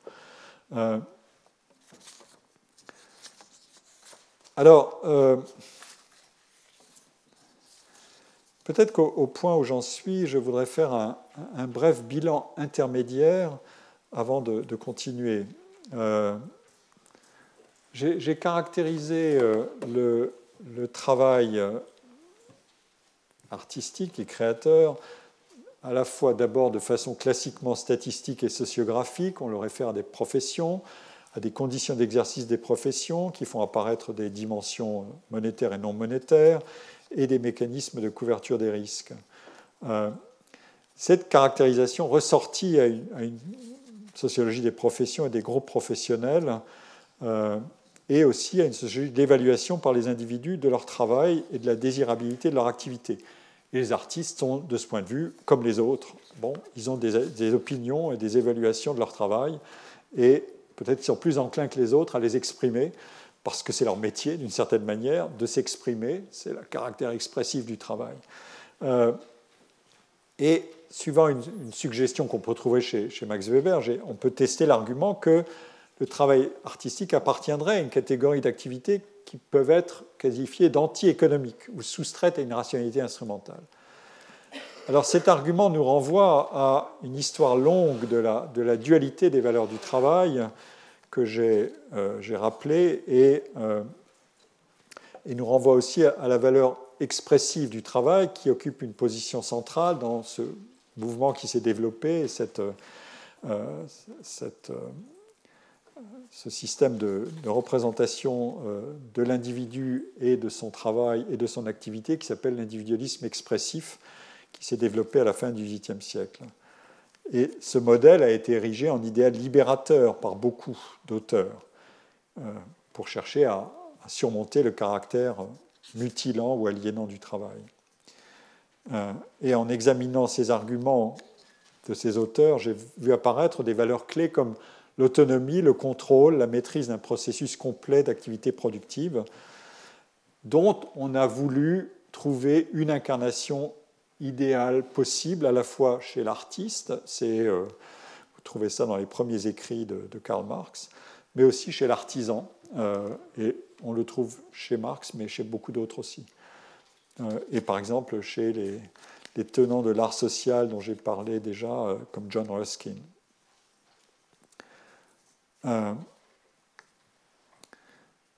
Et mon analyse du, travail incorporé dans l'œuvre a donc fait apparaître deux, caractéristiques essentielles, la motivation intrinsèque et l'incertitude. Alors maintenant, quel est le lien entre le facteur de motivation intrinsèque et ce motif du cheminement incertain du travail?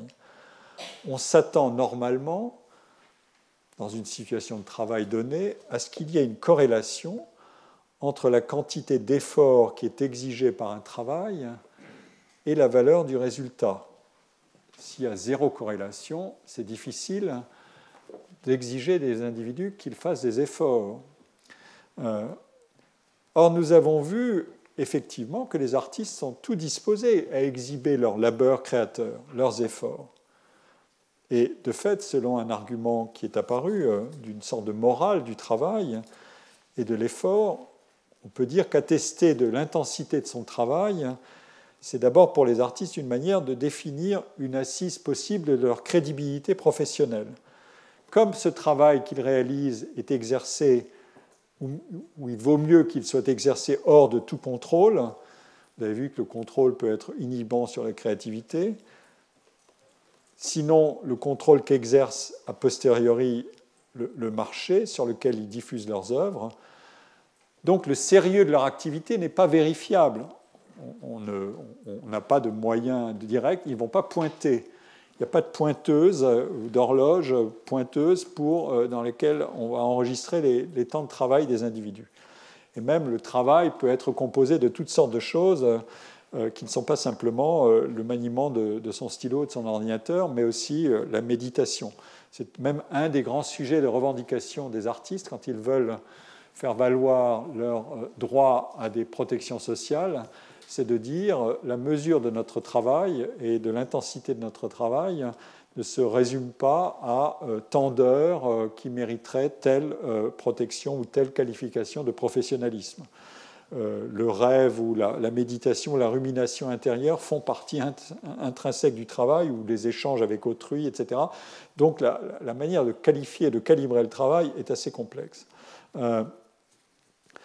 mais donc cette morale collective de l'obsession peut servir de, garantie sur euh, l'existence bien réelle d'un travail intensif. C'est comme ça que euh, Roland Barthes le qualifiait. Mais évidemment, si je suis sociologue, je ne vais pas me satisfaire simplement d'une déclaration d'une éthique du travail.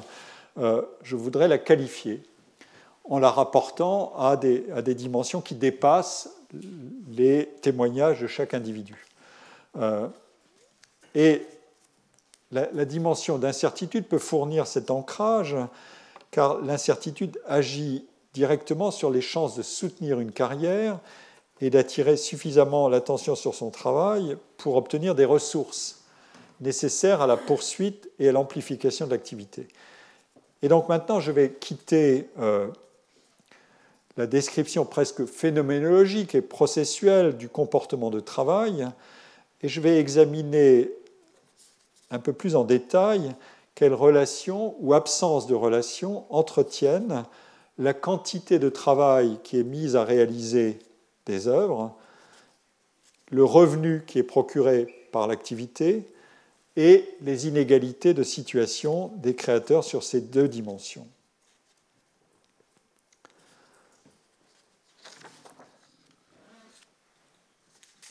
Je vais euh, m'intéresser au revenu et donc euh, si je m'intéresse au revenu, je vais dissocier la valeur symbolique ou réputationnelle de l'œuvre de sa capacité à rémunérer et à faire vivre l'artiste de son travail.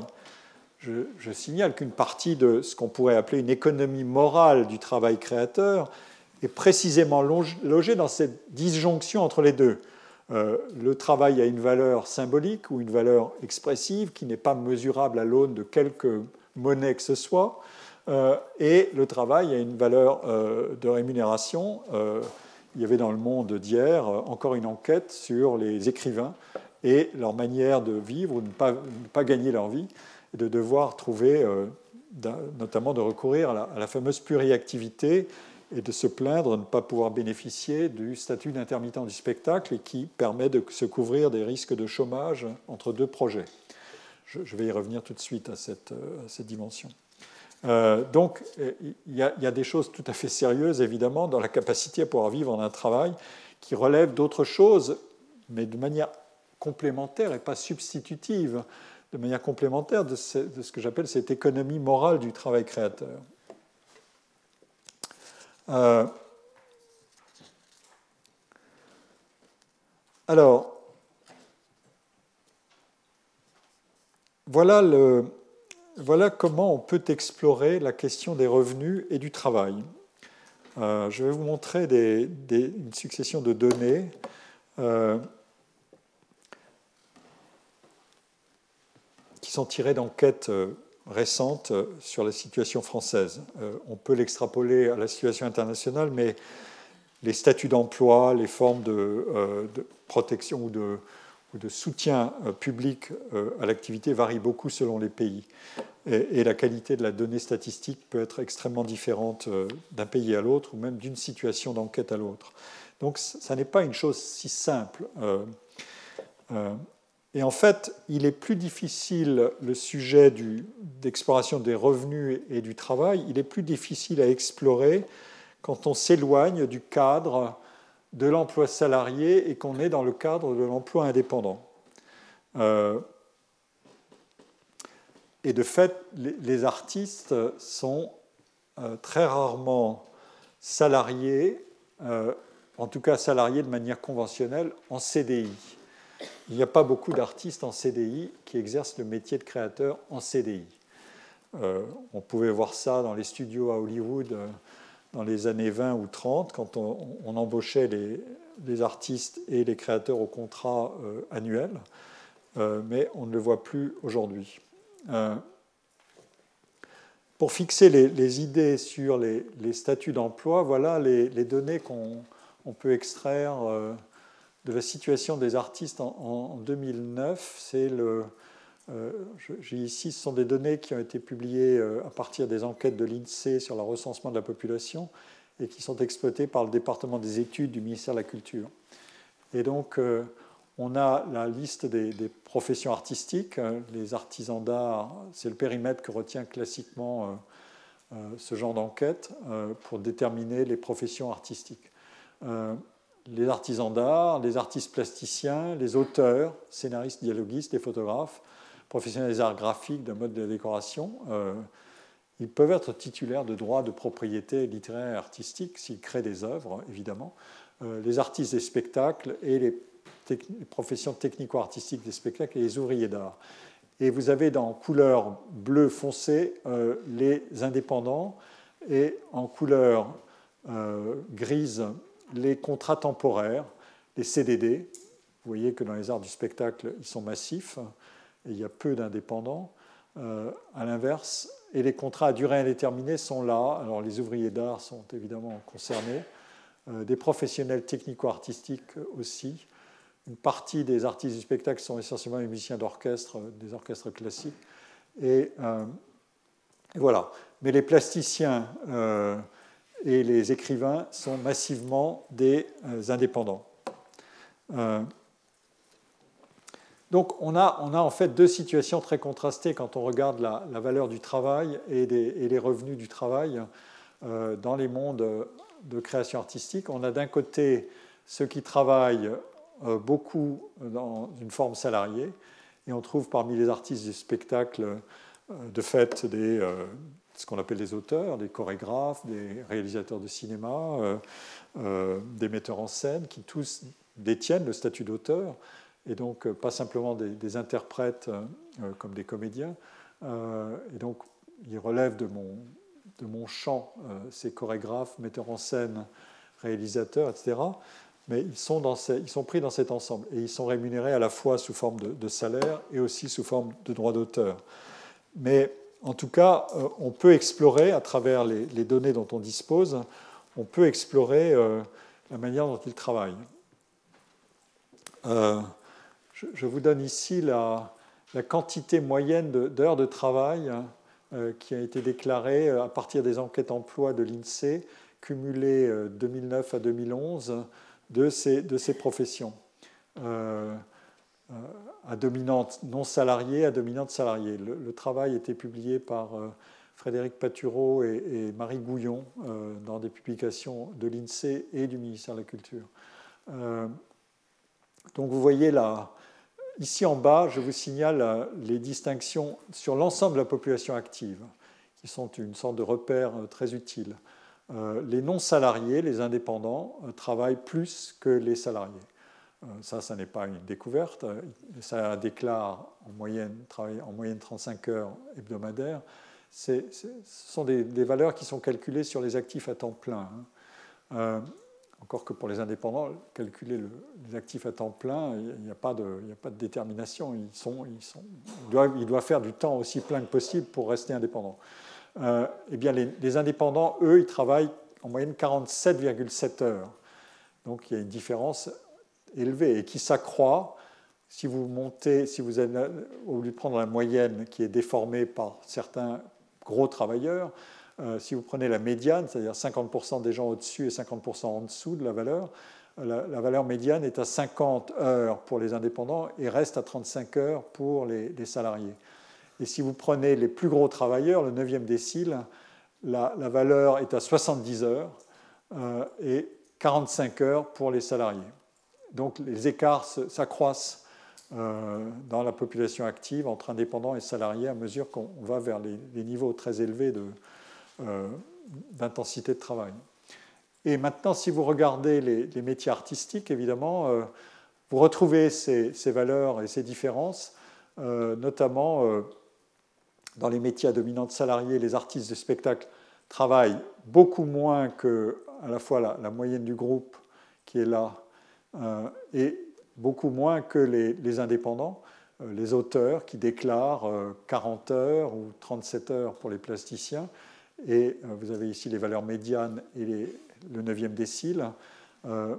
La raison pour laquelle les, artistes des spectacles travaillent moins euh, ou déclarent moins de travail, c'est que leur travail salarié est organisé, comme on sait, en, CDD dit d'usage, donc qui est calibré sur chaque projet de, euh, travail et chaque euh, situation de travail dans une organisation par projet, un spectacle, un film, une télé, etc. et que donc ils sont réunis pour faire ce travail, puis euh, l'équipe est dissoute et ça recommence de projet en projet. Et qu'entre deux projets, évidemment, euh, ils peuvent n'avoir rien à faire. Et donc, euh, la mécanique même de l'extraordinaire flexibilité de ces systèmes d'emploi, c'est précisément de créer des, interstices et, d'autre part, d'être assorti d'un système de protection sociale. On, a étudié ça dans tous les détails avec Colin Marchica, qui est, ici et on a fait des travaux euh, absolument complets grâce à des sources statistiques extraordinaires. On l'a fait aussi avec euh, l'équipe que je dirigeais et dont j'ai déjà mentionné des, membres euh, précédemment.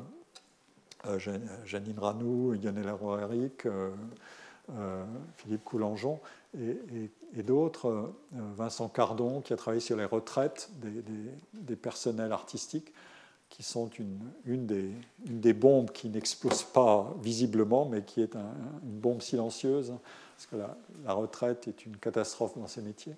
Euh, et les, artistes qui travaillent jusqu'à 80 ans et au-delà, euh, donc l'achèvement euh, peut prendre un, sens assez varié et un peu douloureux. Sont, sont, très très fréquents. à la fois par le goût du travail, mais aussi par la nécessité de, de se constituer des retraites.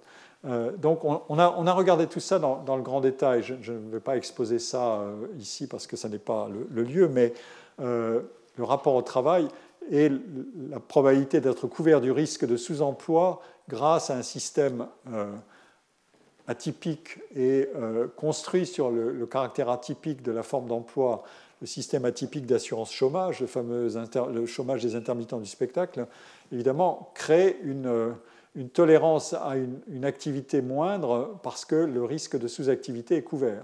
C'est ce que demande euh, dans cette enquête de Nicole Vulser du Monde euh, que je citais, euh, qui est parue hier, c'est ce que demandent des écrivains aussi, en disant bah, nous on bosse, mais on, aimerait aussi pouvoir peut-être glisser vers ça pour être capable de, travailler d'une autre manière, et notamment en recourant moins à la pluriactivité. donc, mais euh, ça, vous donne un premier indice des, écarts d'attitude à l'égard du travail, euh, quand on est dans le salariat ou quand on est dans l'indépendance. Maintenant, on va regarder comment ça se distribue euh, entre les individus, c'est-à-dire on va utiliser ce qu'on appelle des courbes de Lorentz, c'est-à-dire c'est une représentation graphique d'une fonction qui, à partir d'une grandeur, les détenteurs d'une caractéristique, par exemple combien de temps je travaille, euh, on associe la part des individus qui, euh, détiennent cette, cette, quantité. Et donc, on a, c'est une forme de représentation classique des, inégalités. Euh, surtout des inégalités de revenus, mais on peut l'appliquer exactement de la même manière aux inégalités de volume de travail. et donc, par définition aussi, aux inégalités de revenus. Et donc, euh, qu'est-ce que ça donne? Alors, ici, on a les, je distingue maintenant les, salariés des indépendants. Ici, ce sont les salariés. Et vous avez en, bleu, c'est encore c'est issu de la même source euh, des enquêtes, des travaux de Marie Gouillon et Frédéric Patureau. Vous avez en bleu les artistes du spectacle, ce sont ceux qui m'intéressent le plus ici, euh, parce qu'ils contiennent tous les métiers de, création dans les spectacles. mais je ne peux pas les, isoler spécifiquement, les, créateurs, mais ils travaillent de la même manière. Euh, vous voyez que 50% euh, des euh, artistes du spectacle concentrent seulement 30% du volume total de travail. Autrement dit, les 50 autres concentrent 70% du travail. C'est ça l'inégalité. Et si vous allez à 20%, qui est une des mesures classiques, vous voyez que 20% des, des artistes des spectacles ne concentrent que moins de, 8% du, volume total de travail. donc, il y a une inégalité très forte, il y a une asymétrie dans la répartition des, temps de travail. Euh, elle, s'explique euh, de manière assez simple par des phénomènes évidemment de, réputation euh, et de, de, position sur le marché du travail, être demandé ou non, entendre son téléphone sonner ou non, ça n'est pas réparti de manière euh, identique entre tout le monde. Et dans ces métiers-là, les mécanismes d'inégalité et de réputation jouent sur les quantités de travail. Maintenant, on va regarder la, euh, différence avec les courbes de, concentration des revenus. Et je reprends la, même, euh, la, même, catégorie des, artistes du spectacle. Vous voyez que la, différence avec le travail, elle est considérable. Euh, il y a une asymétrie dans les deux. Hein. C'est la ligne, euh, euh, c'est la diagonale qui, qui exprimerait l'égalité parfaite de situation. 50% des individus se partagent 50% du travail, etc. Et tout ce qui est en dessous de la diagonale, c'est des inégalités et des phénomènes de concentration par une, une minorité, d'une majorité du travail. Mais dans, la mesure du travail, c'est moins violent que dans la distribution des revenus.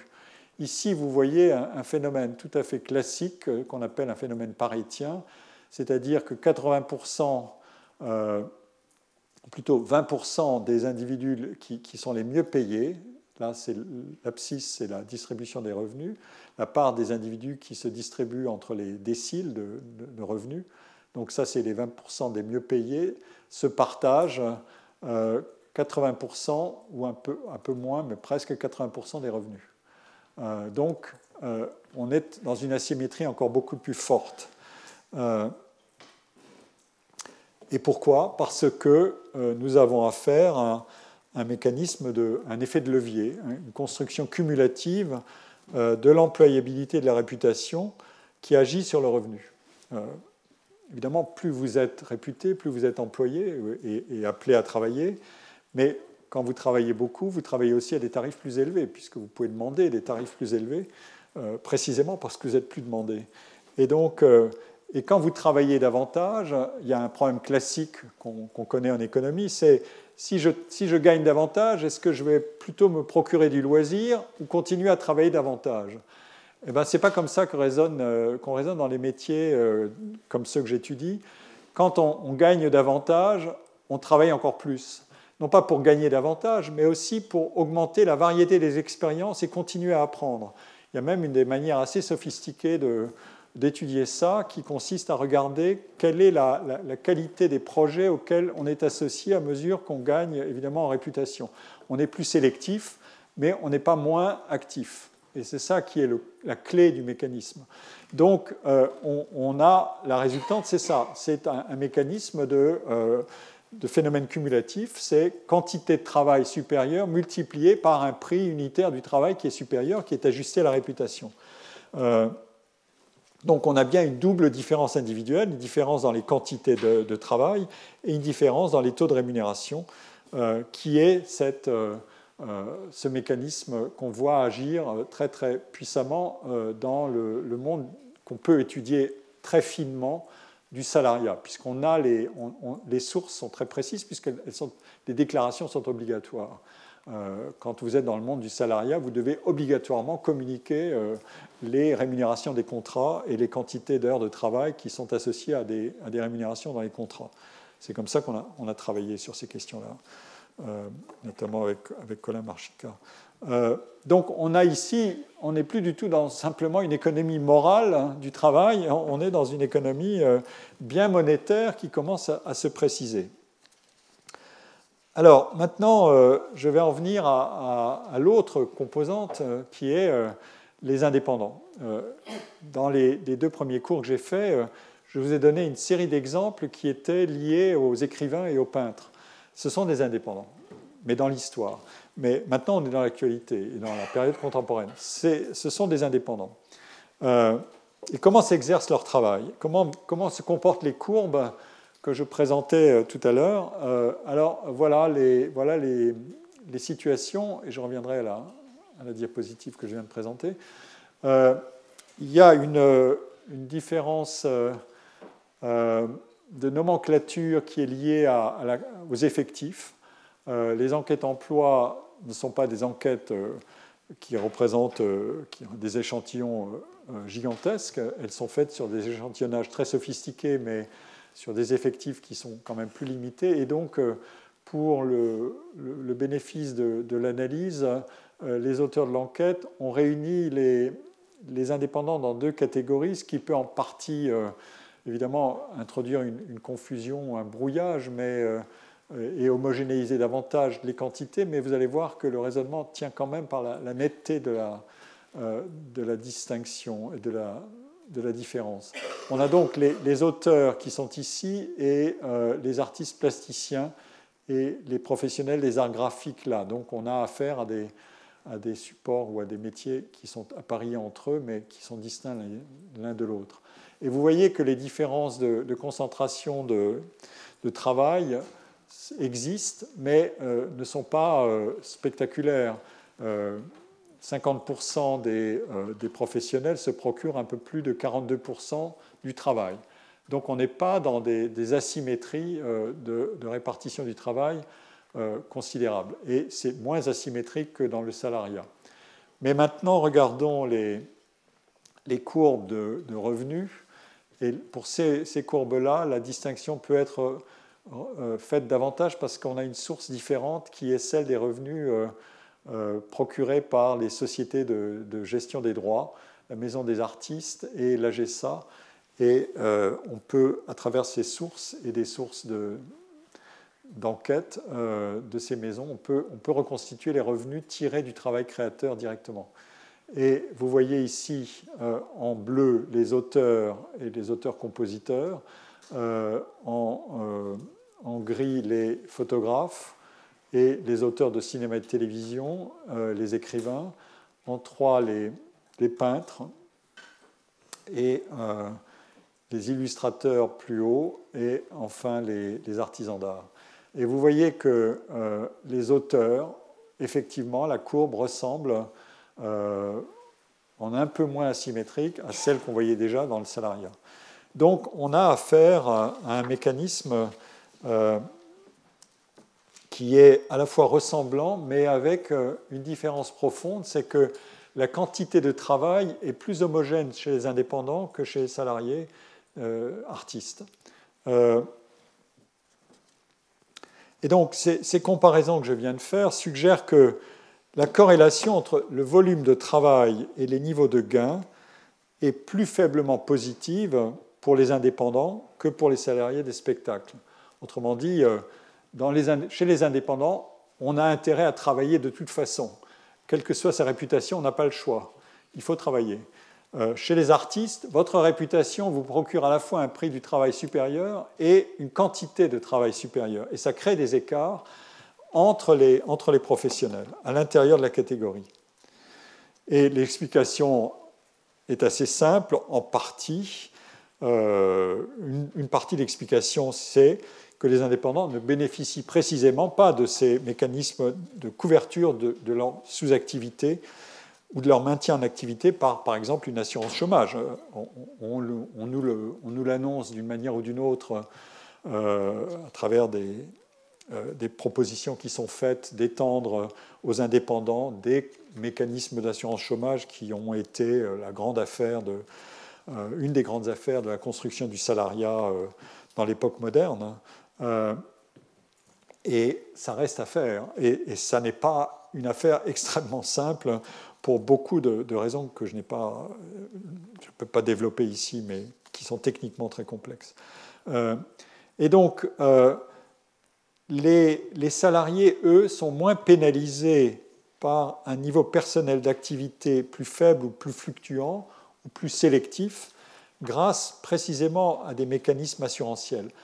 Les indépendants, en revanche, eux, doivent travailler euh, de toute façon. Euh, alors maintenant, si je me, concentre uniquement sur les quantités de travail, et donc qui ont été au cœur de, l'analyse des ressorts de la motivation intrinsèque. Travailler beaucoup, c'est aussi apprendre beaucoup. Et euh, la, morale de l'effort n'est pas une, simple affaire de, décision, mais aussi une, affaire de, connaissance de soi.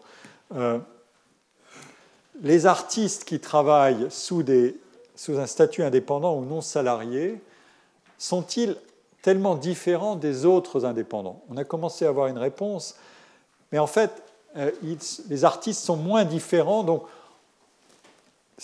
pour moi, ceci est une manière d'aller dans le sens de qu'est-ce que c'est que cette, euh, cette morale de l'effort ou cette économie morale de l'effort? Est-ce qu'elle qualifie euh, très précisément les artistes et que personne d'autre ne leur ressemble Ou bien est-ce qu'ils ressemblent au fond à, d'autres euh, quand ils travaillent en indépendant Et, c'est ça que je voudrais explorer brièvement maintenant, à travers des, données dont on dispose aussi que je vais vous présenter. Voilà, voilà les statistiques sur les durées travaillées des indépendants, ici, là. Pardon, dans la colonne de droite, ce sont des données de l'INSEE de 2016, qui sont issues de la même source, enquête emploi. Euh, en moyenne, les indépendants travaillaient 2122 heures euh, dans une année en 2016. Et les salariés, euh, en, en, moyenne, les salariés à temps à temps complet, non, on ne distingue pas, les salariés à temps complet sont ici, travaillaient 1691 heures. Euh, et à l'intérieur du salariat, ce sont les cadres qui travaillent le plus. Euh, donc on a un phénomène qui est très connu depuis euh, le milieu des, années 70 ou la fin des années 60, qui est l'inversion de la corrélation entre la qualité et la quantité de travail. Auparavant, c'était les ouvriers qui travaillaient le plus, donc des tâches plus pénibles, mais avec des quantités plus élevées. Et à partir des années 70, au plan international, ce sont les professions supérieures qui travaillent davantage, que, sauf dans les pays moins développés. C'est dans les pays moins développés que cette corrélation négative entre qualité et quantité du travail persiste. Dans les pays développés, elle s'est inversée. Il y a eu encore des travaux euh, très récents euh, qui ont été publiés par des économistes allemands sur le sujet, mais je ne peux pas, développer ici. Euh, donc on a, a bien à, voir, à, faire un, mécanisme qui est général, c'est-à-dire quand on est indépendant, de toute façon, on doit travailler davantage. et ici, on a, je vais y venir tout de suite, une enquête sur les indépendants qui date de 2005 il n'y a pas eu beaucoup d'enquêtes spécifiques sur les indépendants qui, détaillent leur temps de travail de manière très fine. Euh, à travers les enquêtes sur les conditions de travail. Celle-là date de 2005, elle est due à euh, Elisabeth Algava et Lydie Vinck, été publiée par la DARES. Et on a ici une distribution des, des quantités d'heures de travail, 34 heures ou moins, 35, 39, 40, 49, 50 et plus. Euh, selon les catégories d'indépendants. Et vous avez les agriculteurs, artisans, commerçants, chefs d'entreprise, profession libérale cadre, profession libérale intermédiaire. Et vous voyez que euh, les, niveaux de, les, pourcentages de ceux qui, déclarent travailler 50, 50 heures de plus euh, dépassent de toute façon ou approchent les 60%, alors que chez les salariés, il ne s'agit que de 8%, et qu'elles peuvent atteindre les trois quarts de la catégorie par exemple chez les, chefs d'entreprise ou 60% de la catégorie chez les, commerçants ou les, artisans. Euh, et chez les agriculteurs. Donc on a, euh, on a bien un mécanisme qui indique qu'il y a une relation euh, d'intensité de travail qui est, consubstantielle à la position d'indépendant. maintenant, on peut aller un peu plus loin et, regarder comment les, les, individus se comportent on a cette enquête dont je viens de parler qui a examiné euh, ce que sont les, rythmes et les pressions du travail. Autrement dit, tout ce qui était de l'ordre de cette phénoménologie du travail créateur qui était distillée à travers des témoignages, etc. On peut, mais en l'étendant à l'ensemble d'une population d'actifs indépendants, on peut l'examiner avec des catégories plus objectivistes. Par exemple, la pression, euh, la pression à finir, euh, ou bien l'emprise du travail à quel point le travail euh, occupe une place considérable dans votre existence. Vous souvenez qu'une des premières données que je vous ai présentées, c'était une donnée sur est-ce que le travail est aussi important ou plus important qu'autre chose dans votre vie Et on peut dire que euh, des gens disaient oui, euh, alors ça peut être vécu comme une emprise positive ou une emprise peut-être moins positive. En tout cas, elle est très présente dans les, déclarations des, créateurs. Et elle est un des carburants du processus créateur. Et puis il y a des indicateurs d'autonomie, aussi des indicateurs d'exigence émotionnelle dans le travail, liés notamment au rapport à autrui. Euh, et des indicateurs de ce qu'on peut appeler la soutenabilité du travail, c'est-à-dire euh, le prix euh, ou la pénalité de l'erreur et la, relation entre la manière de bien faire son travail et d'en tirer des chances de poursuivre son, activité. Je retiens de, toutes ces... Alors ces données sont, faites uniquement sur les, non-salariés. Et elle distingue ici euh, la catégorie, alors encore une fois, les effectifs posent des problèmes, donc on a, on a réuni ici, je ne peux pas faire mieux que, que ceci, euh, l'ère des big data nous facilitera probablement le travail plus tard, mais ce sont les professions libérales et artistiques. Bon, alors voilà. mais euh, les professions artistiques figurent bien dans cet ensemble d'indépendants. Je vais la traiter euh, pour ce qu'elle vaut à, travers cet indicateur-là, pour la contraster avec les autres.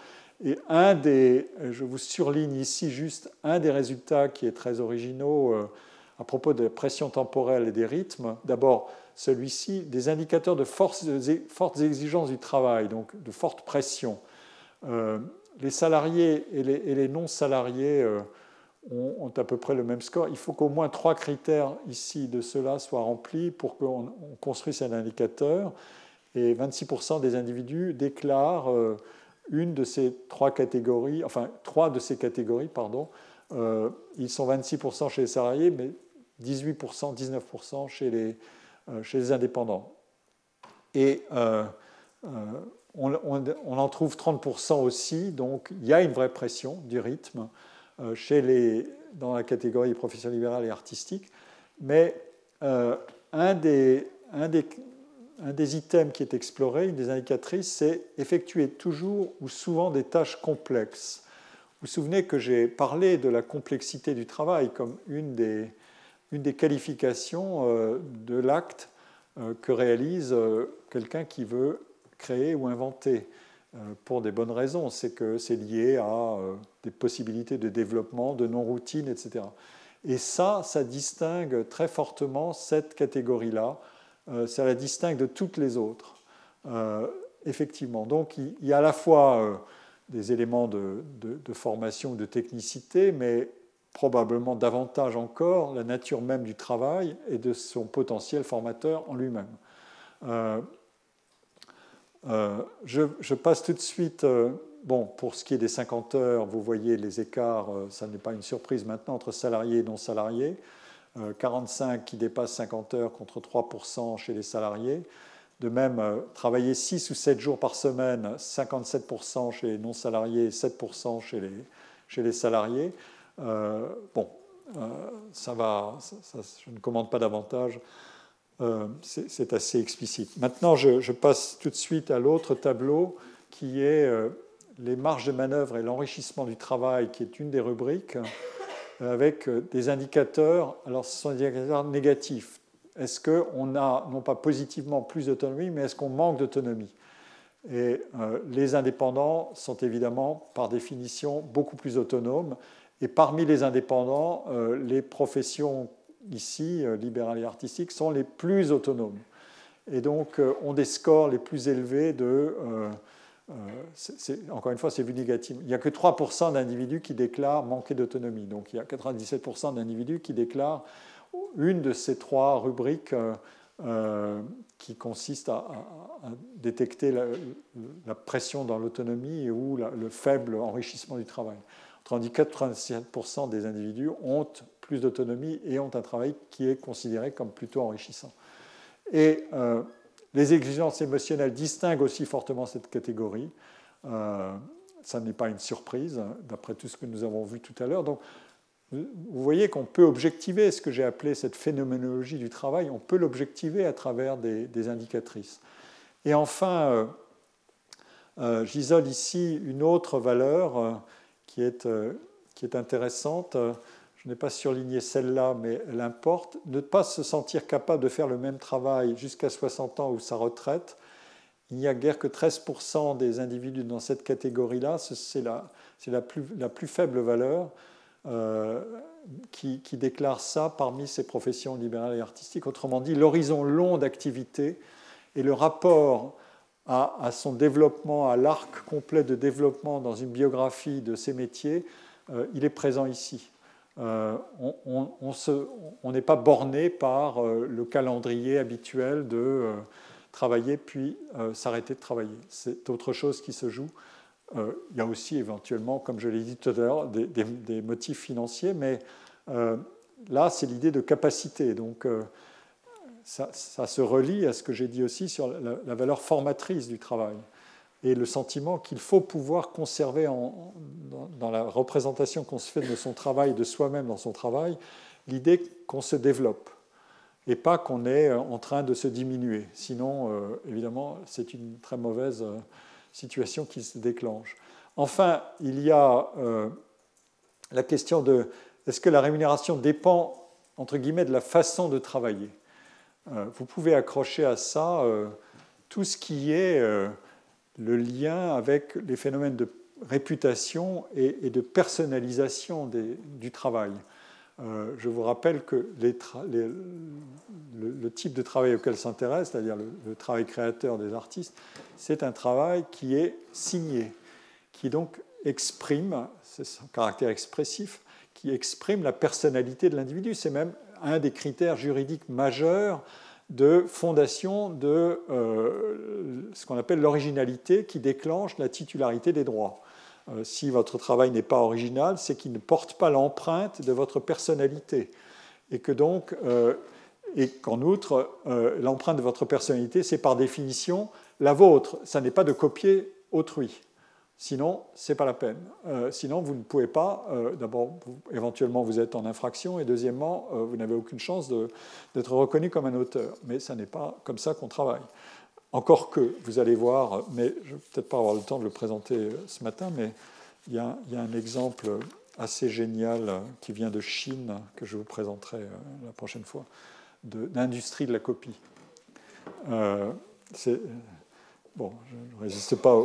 Regardez sur Internet, cliquez dans Wikipédia, il y a une notice qui est très bien faite. Vous cliquez DAFEN, D-A-F-E-N, et vous verrez, vous tirerez les fils c'est absolument spectaculaire. On produit là-bas des millions de copies de Van Gogh. Euh, j'ai je vais plus avoir le temps. Je vais juste vous montrer ça.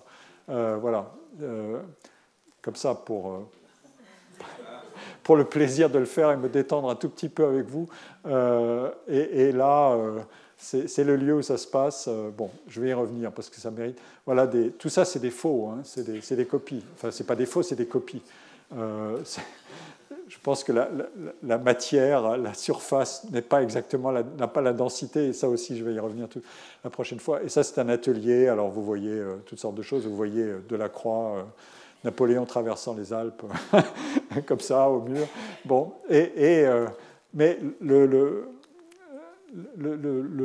je vais finir là-dessus, ça c'est une manière de, nous détendre un peu. Le, bouquin qui est écrit là-dessus, qui a été publié par Chicago, University of Chicago Press, est en fait un bouquin qui, ne se, se, contente pas de dire voilà comment fonctionne une industrie de la copie, à l'échelle chinoise en plus, des, milliers de peintres qui travaillent 10 euh, heures par jour, euh, euh, qui se procurent d'ailleurs des salaires non négligeables parce qu'ils travaillent pour le monde entier et qui ont à l'intérieur d'eux-mêmes une division du travail. Mais en outre, ils revendiquent une forme de créativité. Autrement dit, ils disent on n'est pas simplement des faussaires ou des copistes banals, on met en œuvre une expertise, etc. etc. Donc, voilà l'idée. et au fond, euh, on, pourrait dire, euh, et je vais arrêter là-dessus, on pourrait dire que, au fond, ils peuvent se représenter les choses en disant nous sommes quelque part entre l'artisan et l'artiste. Et certains disent, nous sommes des vrais artistes d'ailleurs, euh, ils sont allés faire des, jouer avec les conventions de l'originalité, ça c'est un des jeux qu'adorent les artistes, c'est casser les règles et dire Ah, vous croyez que ce sont des copies, on va vous démontrer que c'est autre chose que des copies, et on va vous démontrer qu'il y a toutes sortes d'inventivité dans le travail euh, qui consiste à s'approprier Van Gogh et à en faire son, affaire à soi-même. Et donc, euh, et des artistes conceptuels sont venus mettre en scène tout ça, des artistes conceptuels chinois sont venus mettre en scène tout ça à, Daphne, etc., etc. Enfin bon, je ne serai pas trop long là-dessus, mais c'est une manière de jouer. Et donc, peut-être que ces, artistes de Daphne ou ces, artisans de Daphne souscriraient à, tout ça, à, à, tout sauf aux deux premiers. Euh, c'est Wright Mills, un, sociologue très célèbre, qui a écrit un livre qui s'appelle L'école blanc. Et au milieu de ce livre, il y a une, une analyse de l'artisanat et d'un modèle de satisfaction professionnelle lié à l'artisanat. Euh, et quels sont les critères? Euh, alors c'est peut-être une version un peu idéalisée parce que je pense que ça ressemble plus à l'artisanat d'art ou à travail de l'ébéniste, etc., celui euh, ou aux artisans auxquels pense Richard Sennett, dont j'ai déjà parlé dans son livre L'intelligence de la main, par exemple les luthiers, etc., euh, que plombiers. Bon, mais en tout cas, les critères sont ça l'espoir de réaliser un bon travail et d'y trouver du plaisir. La satisfaction professionnelle, c'est là que c'est ça distingue l'artiste, et c'est ça qui est malin, c'est une passion tranquille, donc ce n'est pas une passion inquiète, ce qui fait une différence. Dans l'art, c'est une passion inquiète, la satisfaction professionnelle, pour les raisons que j'ai déjà dites. Deuxièmement, euh, le lien entre le produit et son producteur est psychologiquement possible. C'est là qu'il y a aussi une distinction avec l'artiste, même si le producteur n'est pas juridiquement propriétaire, dans les arts il l'est. Euh, pour être psychologiquement possible, être construit sur le sentiment du travailleur selon lequel le produit renferme le talent et la peine de son producteur. L'espoir du résultat permet de franchir les obstacles de la réalisation. Ça, ça consonne un peu avec l'argument de, Hirschman. Vous voyez que les idées euh, circulent, euh, et voilà. C'est un, un, des grands thèmes d'ailleurs de, de toutes ces questions sur le travail, c'est est-ce qu'on ne fait que recombiner des idées ou est-ce qu'elles sont originales? Qu'est-ce que c'est que l'originalité? Une fois qu'on a dit qu'on recombinait. Bon. Troisième, la liberté d'organiser son travail, ça c'est l'autonomie, et d'en modifier la forme et la technique, qui crée une identification entre l'œuvre et les différentes phases de production. Ça, je pense que effectivement, tout le monde peut y souscrire, artisans et artistes. Euh, le travail est le moyen de perfectionner ses capacités, la valeur formatrice l'effort intense, euh, l'expression de soi euh, par le travail.